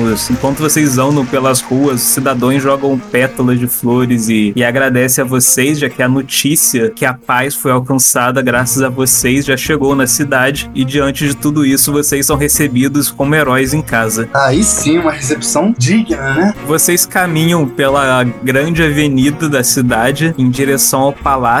Eles caminham com entusiasmo diante dessa recepção que vocês receberam, mas assim que vocês adentram o pátio do palácio, a situação muda completamente pois vocês veem estirado pelo pátio os cadáveres dos soldados e criados do palácio. Que isso? O nosso palácio. Isso. É o que acontece quando você tem uma revolução interna, né? E a gente sai pra guerra em outro país. A gente vai ter que resolver isso também, pelo visto, né? Temos que resolver tudo nesse lugar. A comitiva ela já se coloca em guarda e começa a vasculhar tudo. Eles vão relatando que alguns dos guardas e criados possuem ferimentos de facas e outros de tiros de pistola. Então vocês escutam, ecoando aparentemente de dentro do castelo, a conhecida voz do líder libertário Hal Fawkes. Vocês escutam ele falando: Free Point, um centro de liberdade. Ah, é uma piada. E vocês vão escutando passos enquanto isso, e a voz ela continua. Eu imaginava que a essa altura as nações já teriam caído. Então, quando o terror surgisse diante do povo, eles se uniriam como uma única nação e poderiam sobreviver, viver livres nesse mundo. Mas vocês inventam mil e uma formas de manterem as correntes. Parece que a humanidade está mesmo condenada. Só mulher, a gente tá ouvindo isso de dentro do nosso robô gigante, né? Claro. Sim, sim, vocês estão no robô gigante de vocês. Que ótimo, bom saber, bom saber que estamos alinhados nisso. Vocês escutam os passos aumentando e vocês vêm caminhando, surgindo nos portões do palácio. Hal Fawkes em sua armadura dourada, portando seu cetro na mão esquerda, e na direita segurando um pergaminho fechado. E ao lado dele vem aquele pistoleiro e a, a Nohana, a mecânica traidora. A que a gente não comenta sobre. Enquanto caminha, o Hal Fawkes vai levantando a mão com o pergaminho. Vocês veem ele abrindo o pergaminho e ele se desenrola e começa a pegar fogo e ele joga o pergaminho para frente que cai no chão. Vocês veem o fogo ele começando a se alastrar pelo chão como se desenhasse círculos e padrões pelo chão. Então vocês começam a sentir um tremor que vai aumentando e aumentando. Vocês veem rachaduras se formando no chão, fendas se abrindo. Então parece que o chão ele explode na frente de vocês, levantando poeira e jogando pedras pelo ar. E vocês veem uma mão saindo dele, uma mão enorme, forte, parece feita de pedra, que ela se agarra no chão e quando ela bate, treme mais ainda, tipo, os soldados não conseguem se manter de pé. Então é como se ela fizesse força para ir se levantando e vocês veem uma figura saindo do chão, usando a mão para se sustentar e se erguer. Vocês veem uma figura colossal se erguendo dessas fendas. Então vocês veem uma criatura de mais de 50 metros diante de vocês. Uma criatura humanoide, só que com um corpo bem forte, parece que feito de pedra. A cabeça dele lá no alto tem uma forma bestial e ela segura como se fosse um tacape. Ele abre a boca urrando e o urro ensurdecedor da criatura percorre o ar. E nesse momento, vocês não conseguem deixar de pensar, se lembrando de um momento mais de um ano atrás, quando vocês estavam na caça dos libertários, do caderno que vocês encontraram de um deles, em que o, tinha uma passagem falando que o cara tinha pesquisado sobre a origem dos titãs, e depois vocês falando com a regente que ela tinha se perguntado isso, porque eles seriam interessados nessa história, algo que vocês deixaram para lá, negligenciaram completamente, não se importaram em descobrir mais, mas vocês não conseguem evitar agora o pensamento se seria esse o titã ao qual desde o início eles estavam se referindo. A gente meio que tinha coisa pra fazer o tempo inteiro, né? A gente não ficou muito tempo à toa. É, e eu, particularmente, tava mais pensando no fato desse cara ter me matado, né? Vocês escutam a voz do Hal Falcos ecoando ainda. Contemplem um dos dez titãs que governaram Montera no começo das eras. Que ele seja o juiz, júri e carrasco da humanidade. Então, o Titã, ele começa a andar. Ele passa ignorando vocês, ele só vai andando reto, destruindo as muralhas do palácio e destruindo as construções por onde ele passa. Cada pisada do Titã é um tremor que se espalha pela cidade, derrubando mais prédios. E vocês só veem a destruição deixada conforme o Titã caminha. Todo mundo pode rolar a iniciativa agora.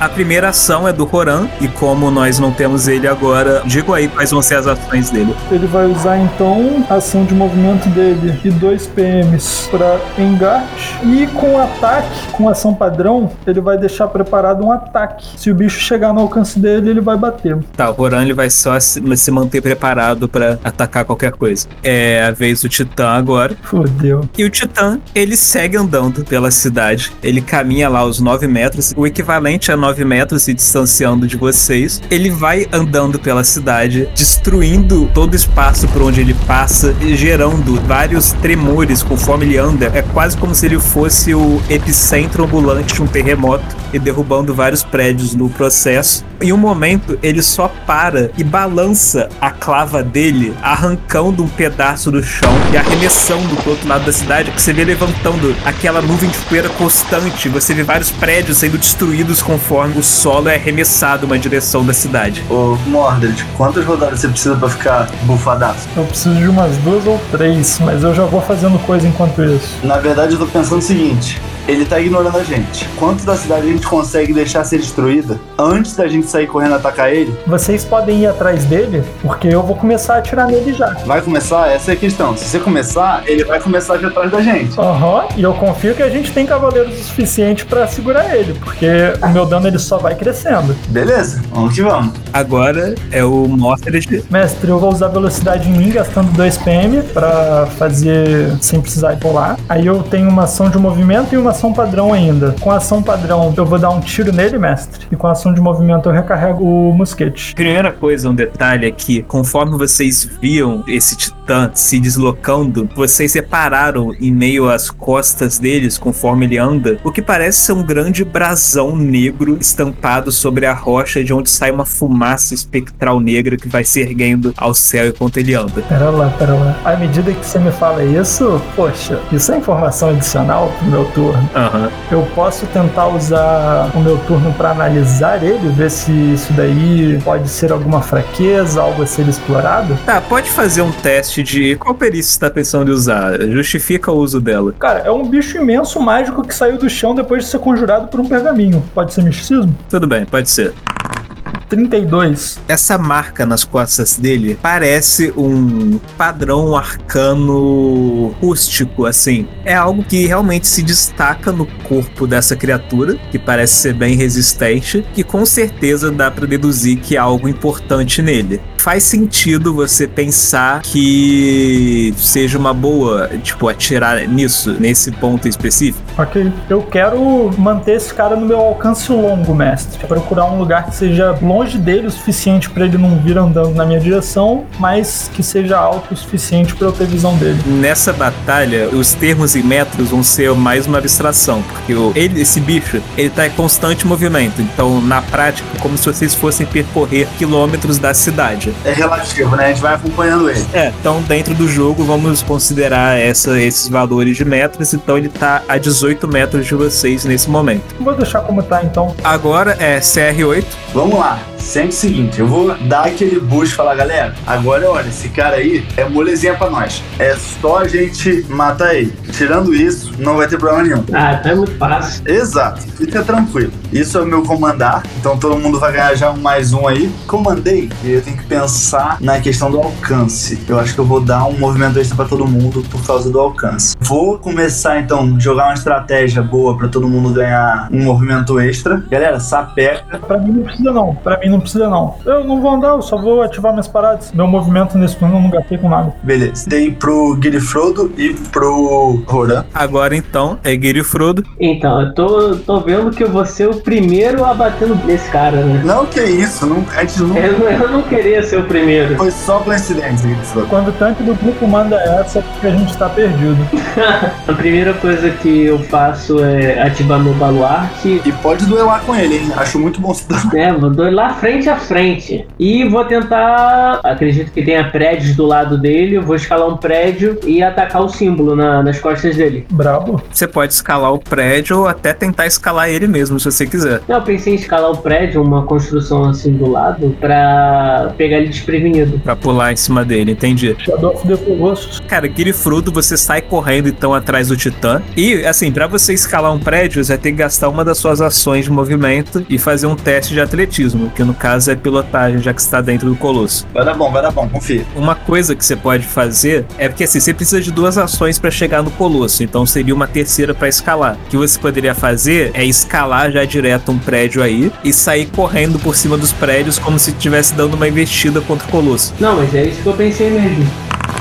Boa, tudo bem. De primeira, de primeira. Daquela patinada. Girifrodo corre, começa a escalar o muro, chega ao topo do prédio, começa a correr, pulando de prédio em prédio a toda, pulando numa investida pra cima do colosso, indo bem de encontro àquele grande círculo de energia negra nas costas do inimigo. E pode fazer o ataque aí, Girifrodo. Girifrodo, você correu com tudo, saltando, indo de encontro ao Colosso, cara. Você segurando a katana com as suas duas mãos, cara. Você quase que monta nas costas de pedra desse titã, com as duas mãos fincando a sua katana bem nesse círculo. E, cara, você sente a sua katana afundando ali, como se ela afundasse manteiga, penetrando com tudo as costas do titã. Você escuta o urro dele, o urro de dor dele. Só que, cara, como você tá se apoiando só com as suas pernas, você não consegue afundar tão bem quanto você queria, então você acaba tendo que tirar a katana pra conseguir se segurar e você fica ali agarrado nas costas do titã e pelos gritos de dor dele você sabe que você conseguiu machucar seu inimigo. Ai, ai. Olha. Agora é novamente Roran. Agora é hora, Roran. Tem dois movimentos, hein? Consegue chegar lá. O Roran consegue meter uma investida no, no Titã, tentar seguir o que o Guilherme fez. Pode sim, ele pode tentar escalar o prédio e correr numa investida contra o Titã, pulando pra junto dele também é uma opção. Ou ele pode só correr até o Titã e atacar, sem escalar ele, também é possível. Pô, mas esse ponto fraco pareceu irado. Cara, o Roran vai ser mais corajoso aqui do que em todos os outros episódios. Vou tentar, então, escalar com muita audácia. Dois PM pra receber um bônus igual ao meu calibre. 35. Coran escala um dos prédios com uma maestria, chegando ao seu topo. Então ele segue correndo, pulando de prédio em prédio, seguindo o exemplo de seu companheiro. E ele pula numa investida contra o Colosso, também tentando acertar o símbolo em suas costas. E pode fazer o ataque aí. Roran pula nessa investida, se agarrando no colosso com uma das mãos, se firmando com seus pés e enfiando seu florete com tudo nesse ponto negro nas costas do titã. Ele também sente a lâmina afundando como se manteiga e mais uma vez vocês escutam o urro do titã. Roran retira sua, seu florete, se segurando, se agarrando no colosso, tentando se manter fixado nele. E agora é o titã. E diante disso, o titã, ele sentindo esse incômodo em suas costas, esses insetos que ferem ele, ele começa a se sacudir violentamente, tentando jogá-los para fora. Então, Girifrodo e Roran façam mais um teste de atletismo, no caso, pilotagem. 31. Você tirou 16 agora, né, Girifrodo? É. Bem, Coran, cara, ele se agarra com tudo no Titã, conseguindo se manter firme nas costas dele, mas Girifrodo, com essa sacudida, você acaba soltando. Será que acaba mesmo, mestre? Será que acaba mesmo? Eu acho que não acaba não, Frodo. Pode rolar? Mas pensa com carinho. Pensa assim, cara, usa sua espada. Você verá mais forte, você verá mais forte.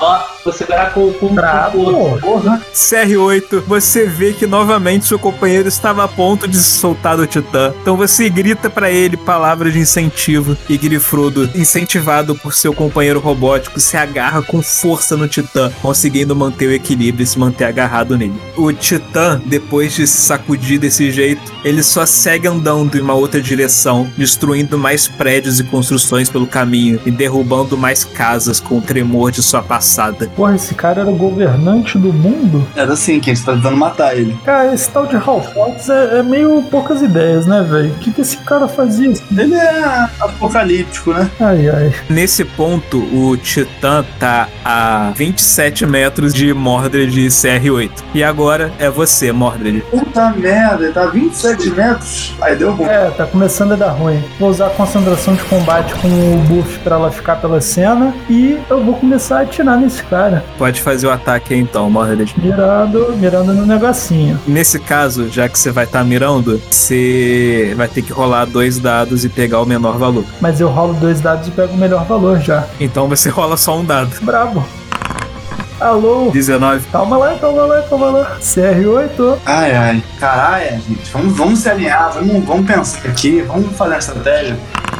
Aê, porra, gritei. Boa. 45 pontos de dano e a minha ação de movimento é recarregar. Ok. Cara, você mira cuidadosamente, bem nesse ponto do Titã que você imagina ser o ponto fraco dele. Você mira com cuidado, sabe que você tava prestes a atirar. Só que aí você escuta o grito do CR8 falando calma, calma, se concentra, mira com cuidado, então você vai menos afobado. Você percebe que o Titã, ele fez um movimento no último segundo e que se você realmente tivesse atirado naquela hora, sua bala teria acertado o ar. Mas você consegue se concentrar melhor e dispara. Giri, Frodo e Roran, eles só veem as costas do Titã explodindo entre os dois, conforme a bala do mosquete de Mordred se afunda no- na pele rochosa do Titã, bem no meio desse círculo de energia negra, afundando, e vocês escutam um urro de dor. O Titã ele para sua caminhada, gritando de forma ensurdecedora para os céus. Ele vira o rosto na direção de onde veio a bala, e os dois conseguem escutar ele bufando e o ar quente caindo sobre eles. Eu acho que eu agrei.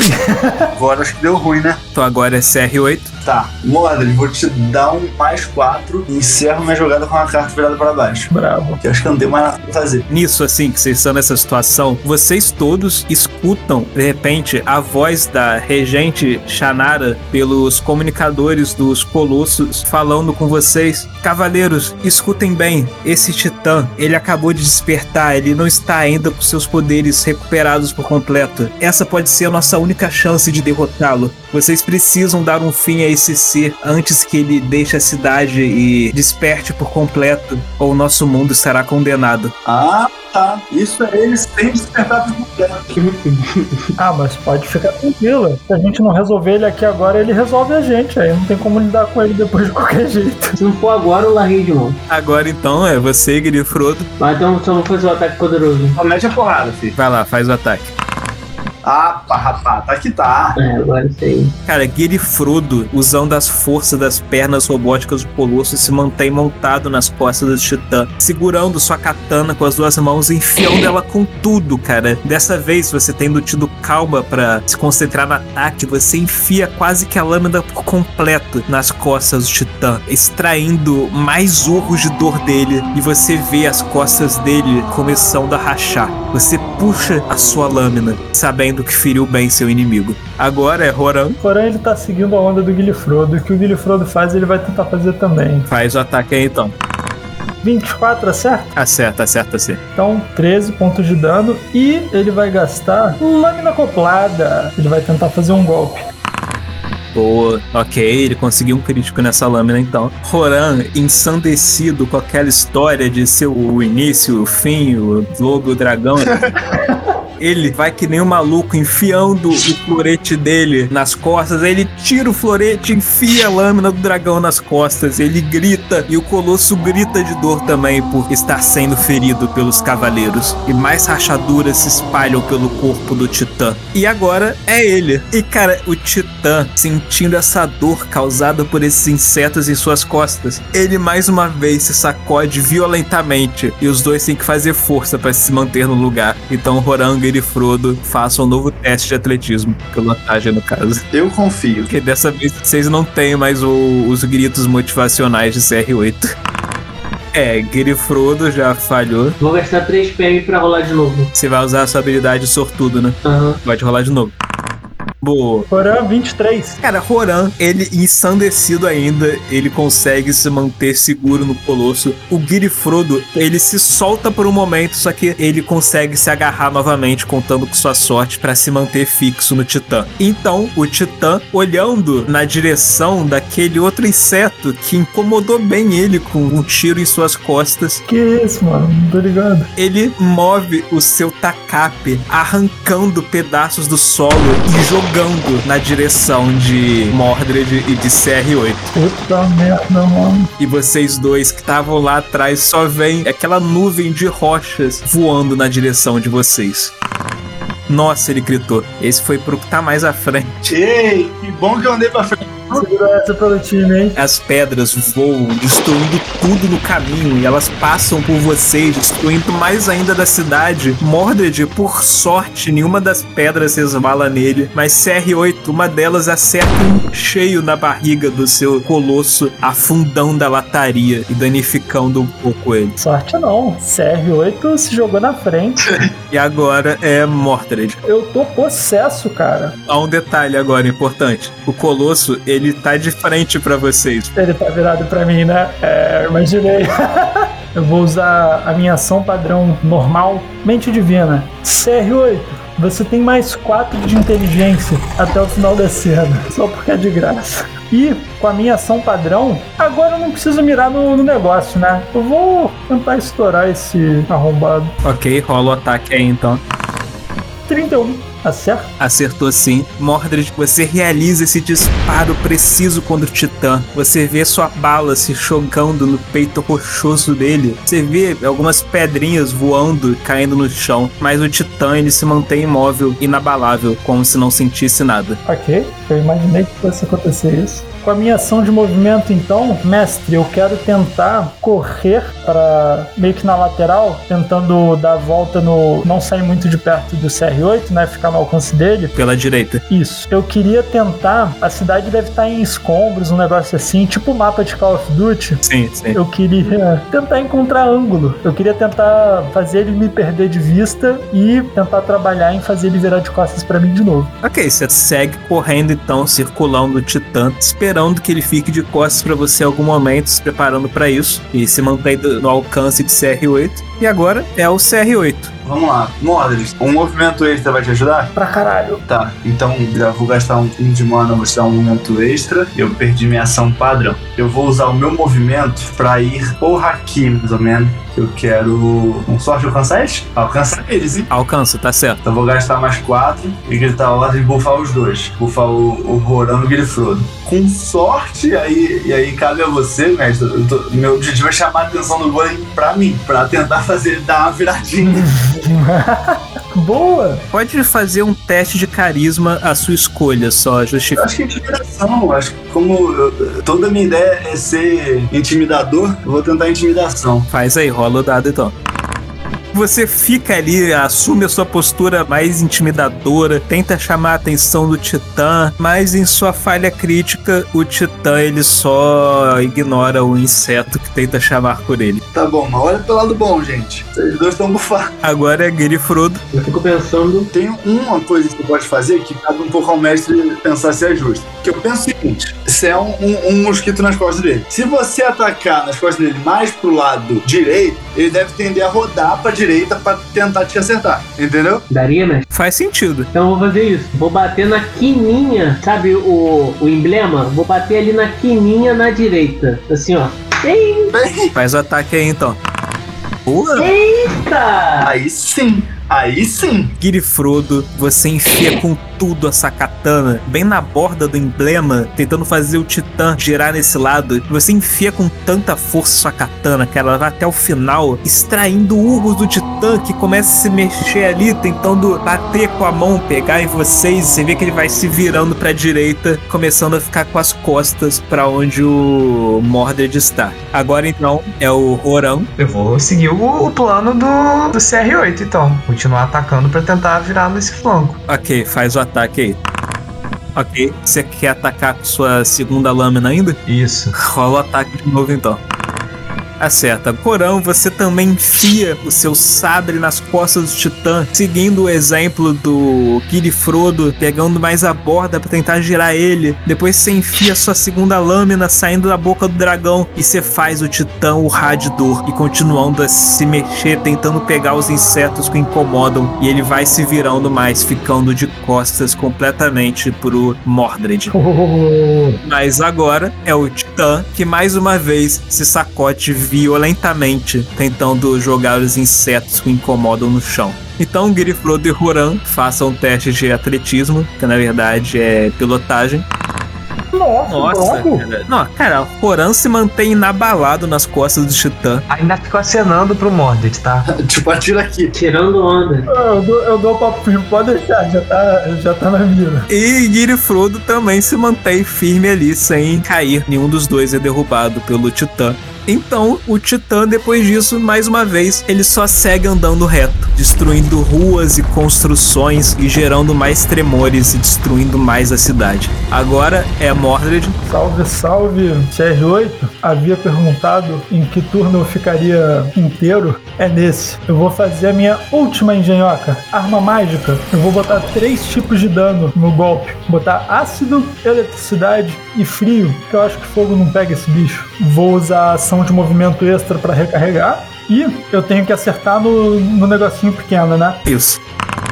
Tá lá, 19 é clique, hein? Gritei, gritei. Mordred, você com esse seu mosquete energizado, totalmente carregado, você dispara a sua bala envolta em energia, que vai com tudo que nem um foguete se chocando nas costas do Titã, explodindo bem no símbolo. O Titã parece que ele cambaleia pra frente, sendo impulsionado pelo disparo de Mordred. Ele urra de dor gritando, ele sacode movendo as mãos pelas costas e mais uma vez ele olha pra trás, bufando, olhando com muita raiva pro local de onde veio esse tiro. E vocês, Girifrodo e Roran, veem um buraco aberto bem no meio desse símbolo arcano em suas costas. Vai fazer mais alguma coisa, Mordred? recarregar o mosquete e começar a mandar nos comunicadores. Puta merda, puta merda, eu acho que ele vai vir em mim, hein? A pergunta é muito alto pra me jogar? Vocês pularam de um navio voador na cidade. Tipo, você sabe que é possível sobreviver a essa queda. Mas por que, que você quer se jogar? Não, eu só tô calculando se der merda, eu preciso saber se dá pra me jogar. Não é que eu quero me jogar, entendeu? Tô pensando na rota de fuga, ele tá puto. Tá bom, esse é o Roran Raiz. É CR8 agora. Eu vou chegar aqui, que é onde eu alcanço, e eu vou agora tentar com vontade intimidar ele. Primeiro, vou bufar de novo a galera aqui, mais 4 pra vocês, já tô com 10 de mana. E assim, é fim de festa pra mim, tá? É agora ou é agora, tá bom? Só pra vocês ficarem cientes que não vai ter muita coisa depois disso. Então, vou gastar toda minha mana. Palavras afiadas. Uh, irado! Intimidar ele a caralho pra ele virar pra mim de novo. CR8, você mais uma vez tenta intimidar essa colossal criatura na sua frente pra chamar a atenção. E o Titã ele continua ignorando os murmúrios do insetinho aos seus pés. O seu foco raivoso continua no atirador lá longe. A besta dele também tá é imune a dano, cara. Bem, você, percebe que você não viu a reação dele também, cara. Tá bom? Importante a tentativa. Agora então é Guiri Frodo. Vou dar um outro ataque nas costas então. Vou aproveitar o buraco e vou dar no buraco. Faz o ataque aí. Tentei. Cara, mais uma vez, Guiri Frodo, você enfia sua katana nas costas dessa criatura titânica, afundando ela. Só que, cara, você vê que conforme você afunda, o titã, ele não urra da mesma forma. Você escuta, é como se ele tivesse com os dentes cerrados, então ele só solta um grunhido, como se ele tivesse tão focado em alguma coisa que ele não se importa mais com a dor que você tá causando a ele. Mas você sabe que você conseguiu ferir bem ele. Agora é você, Roran. Eu agora já tô começando a perceber que ele tá mal, não é? Sim, Eu vou atacar. faz aí o ataque então. Acerta, né? Você conseguiu um crítico. Você não só acertou, você conseguiu um crítico. Você ainda pode atacar com sua segunda lâmina se quiser. Exato. Acerta. Que delícia. Novamente, você afunda seu sabre no ponto fraco do titã. Você extrai mais grunhidos de dor dele. Você afunda sua segunda lâmina. Você vê essa rachadura se espalhando pelo corpo rochoso do titã. E vocês ferem ele mais ainda. O titã, ele sai correndo a toda velocidade, quase como se investindo. Cara, as suas passadas correndo são ainda mais pesadas. Os tremores, eles se intensificam, cara. Como se o terremoto se espalhasse espalhasse pela cidade, derrubando cada vez mais prédios. O colosso ele chega a 18 metros e ele para no último segundo, pisando forte no chão e movendo seu tacape, acertando com tudo o chão, rachando ele, levantando o solo e arremessando na sua direção, Mordred, milhares de fragmentos rochosos no chão. Você vê a nuvem de poeira, tipo, subindo, indo na sua direção, passando por você.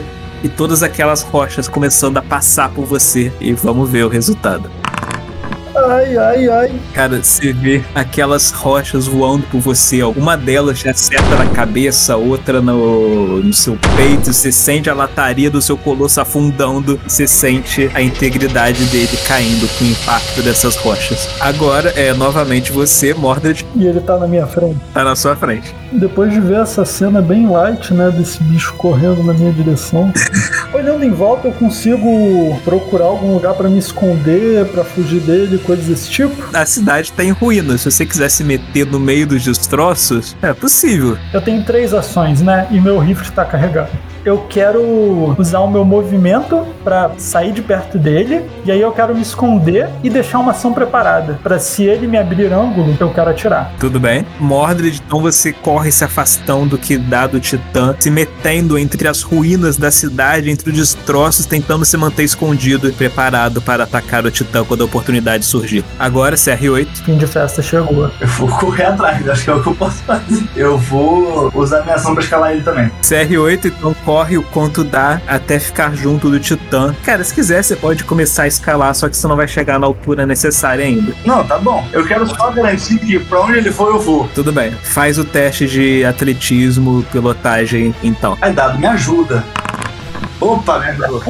Ok, conseguiu. CR8 em seu colosso quadrúpede de centauro galopa pelas ruas da cidade, pulando nas costas do Titã, sem pensar em como um centauro conseguiria escalar alguma coisa, você só se agarra nas costas dele e vai subindo, escalando o Titã. Se você pensa num quadrúpede, você pensa no cavalo. Mas o bode é um quadrúpede que escala muito bem. Porra, real, real, real. Agora é Guiri Frodo. E vou fazer o ataque poderoso de novo. Cola aí. Dessa vez você tá vendo que você vai errar o ataque, Guiri Frodo, Eu vou gastar 3 de mana. e usar o sortudo. Agora vai. Ok, graças à sua sorte você consegue acertar Grifrodo. Mais uma vez você enfia a sua katana no ponto fraco do bicho. Você extrai mais urros de dor, cara. Você sente o corpo dele tremendo todo e várias rachaduras se espalhando por sua pele rochosa. Agora é Roran, Eu vou fazer o que eu sei fazer de melhor, amigo, que é porrar. qual o ataque? Você acertou. Tentar o segundo ataque. Acertou, cara, Roran enfia o seu sabre, ele puxa, enfia a lâmina do lobo, ele fica só nessa de enfiando sabres, fatiando ele, fazendo mais rachaduras maiores, fendas se abrindo pelo corpo do titã, e o titã solta aquele urro bestial, e vocês veem que o titã, o corpo dele começa a se mexer de um jeito como se ele estivesse ofegando, vocês sentem as baforadas dele, mas ele ainda tá de pé, e o titã, ele começa mais uma vez a se sacolejar todo com muita violência. E os três que estão agarrados nele façam testes de atletismo, no caso, pilotagem, já que vocês são no Colosso. Eu acho que mesmo somando bônus eu caio. Girifrodo e CR8 conseguem se manter bem agarrados no Colosso, mas dessa vez, Roran, a sacolejada foi forte demais. Você acaba se soltando do Titã e caindo com tudo no solo lá embaixo, sofrendo 19 de dano. Cara, Roran, você despenca com tudo no chão. Você se tabaca lá embaixo, você vê o- os alarmes no seu Colosso apitando, indicando todos os danos sofridos ao longo do seu corpo. Você sabe que se- seu colosso foi bem danificado nisso. Então, o Titã, ele olha pra você, você vê lá a mais de 50 metros de altura, aquela cabeça pequena pela distância encarando você. O Titã levanta sua perna e desce seu pé com tudo contra você, Roran. Que isso, cara? Nossa.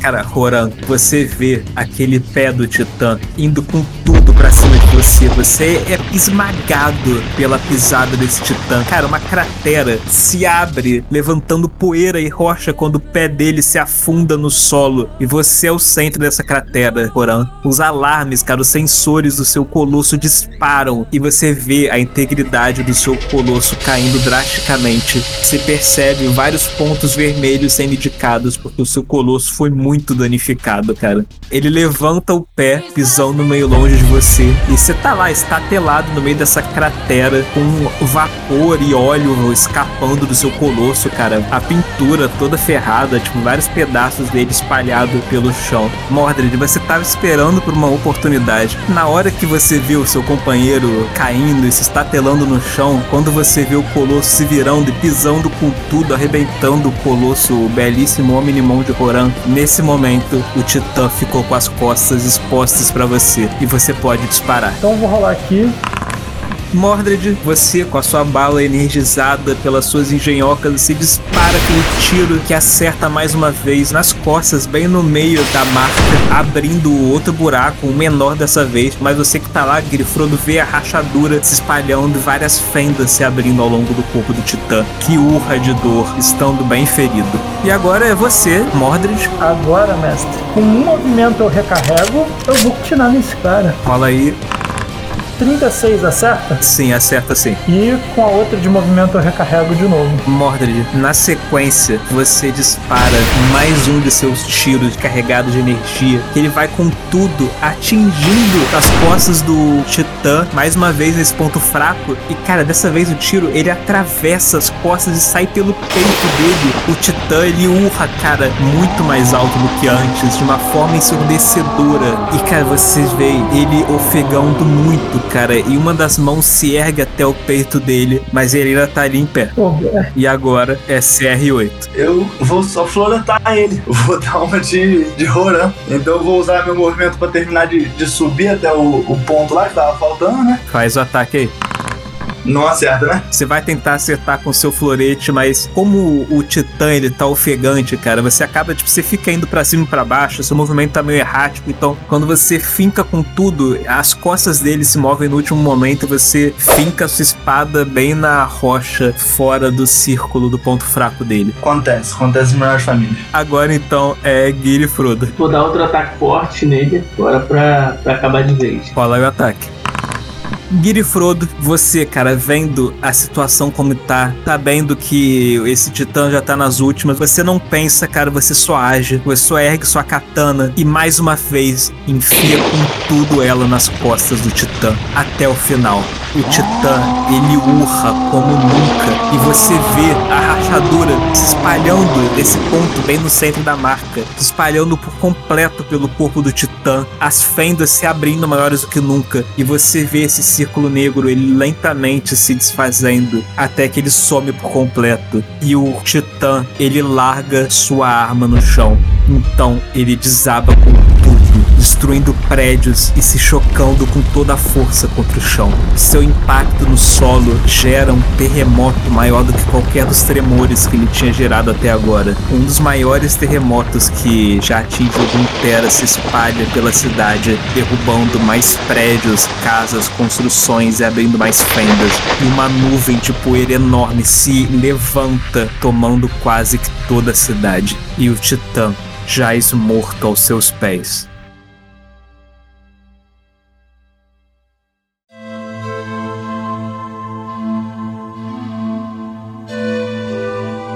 Nas horas seguintes, o exército percorre as ruínas de Freepoint atrás de sobreviventes. Foram inúmeras as vidas perdidas em meio a essa devastação, mas algumas puderam ser salvas.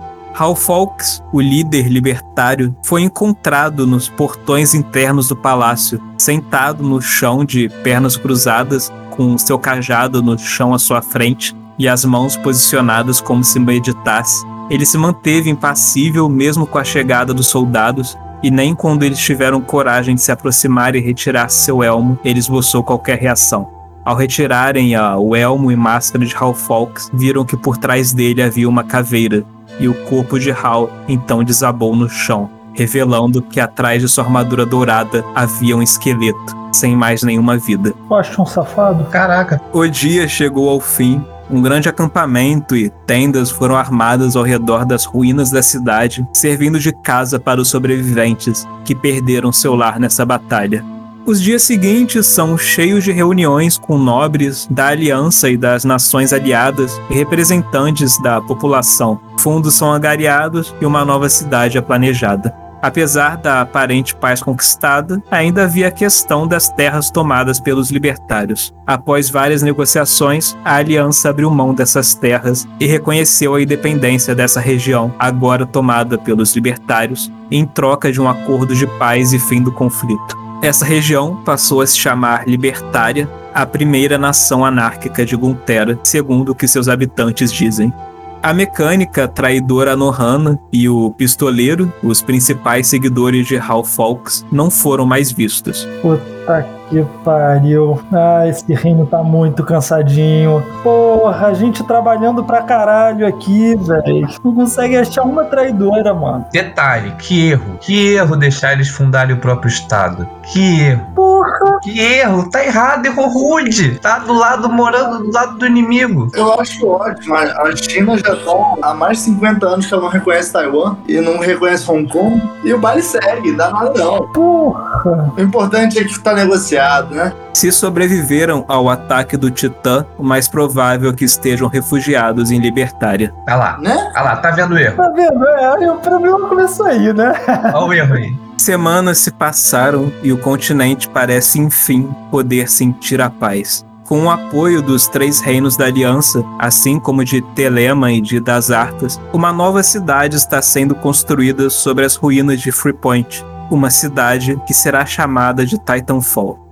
Mas nesse momento, toda a população é reunida em uma praça, o marco zero da nova cidade, onde uma estátua representando um titã derrubado por quatro colossos de ferro está sendo erguida.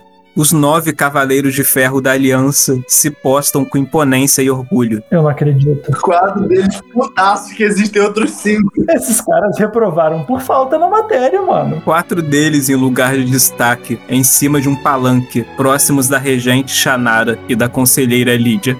Nobres sentam-se atrás deles em bancos especiais reservados por eles mesmos, e jornalistas se colocam à frente da multidão, tentando registrar tudo o que acontece. A regente então caminha até o meio da praça, discursando para a multidão. Cidadãos da Aliança dos Povos Livres, nós podemos enfim respirar aliviados e aproveitar a paz. Por mais que estejamos de luto por todas as perdas sofridas, nós já começamos a nos reerguer e caminhamos para uma nova era. E hoje nós estamos aqui para homenagear esses quatro heróis, e ela aponta para o palanque, onde encontram-se vocês, Roran, Girifrodo, Mordred e CR8.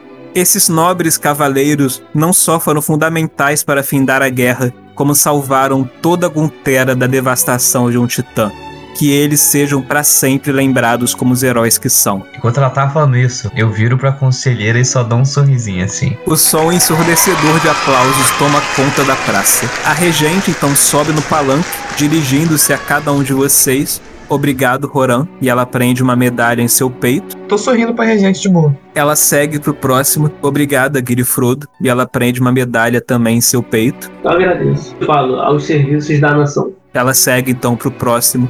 Obrigada, Mordred. E ela prende uma medalha em seu peito. Espero que essa medalha seja acompanhada por alguns benefícios para as minhas pesquisas. Tenho muito a acrescentar para o reino. Claro, claro. Caralho, o Mordred é muito abusado, né? Ainda bem que, que ele salvou o reino. Aí tem que estar com moral pra falar essas paradas. Ela segue pro último cavaleiro. Obrigada, CR8. E prende uma medalha em seu peito, só que essa presa magneticamente. Imã de geladeira, né? Tá certo. Eu não quero uma medalha, eu quero uma cadeira ali. E aponto pros nobres.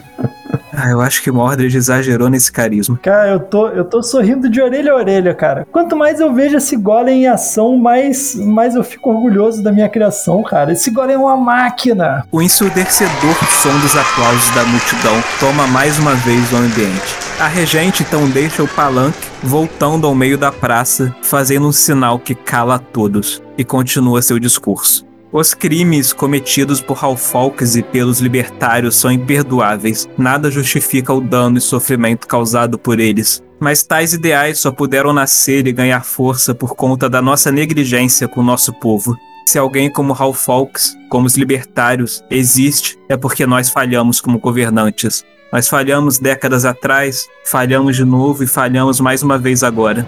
Os regentes que vieram antes de mim podem ter ignorado suas falhas, mas eu não cometerei o mesmo erro. Eu vou fazer o que puder para compensá-los e nos redimir. Por isso, e vocês veem ela se ajoelhando, eu peço seu perdão e faço a promessa de que vocês não serão mais negligenciados. A praça fica um bom tempo em silêncio, até que alguém começa a bater palmas, e depois outro, e mais outro, e as palmas vão crescendo até toda a multidão estar aplaudindo. O que acontecerá agora ninguém sabe, mas esse é certamente o início de uma nova era para Gontera.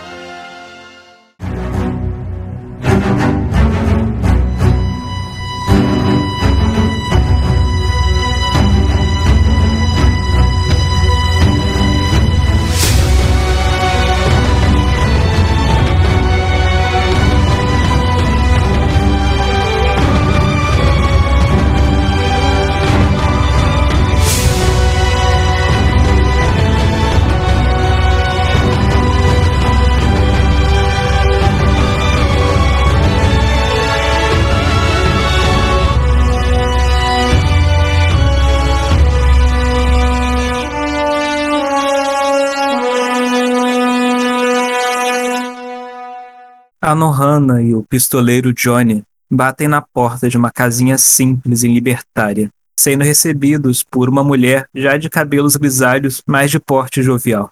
Johnny lhe entrega um saco contendo a caveira de Hal Fawkes. A mulher diz: Obrigado, filho, e encara a caveira em suas mãos. Talvez tenha sido um erro de trazer de volta. Já está na hora de resolvermos nossos próprios problemas. Mas você conquistou muito por nós, e nós faremos valer a pena. Essa é uma produção da Taberna de Contos.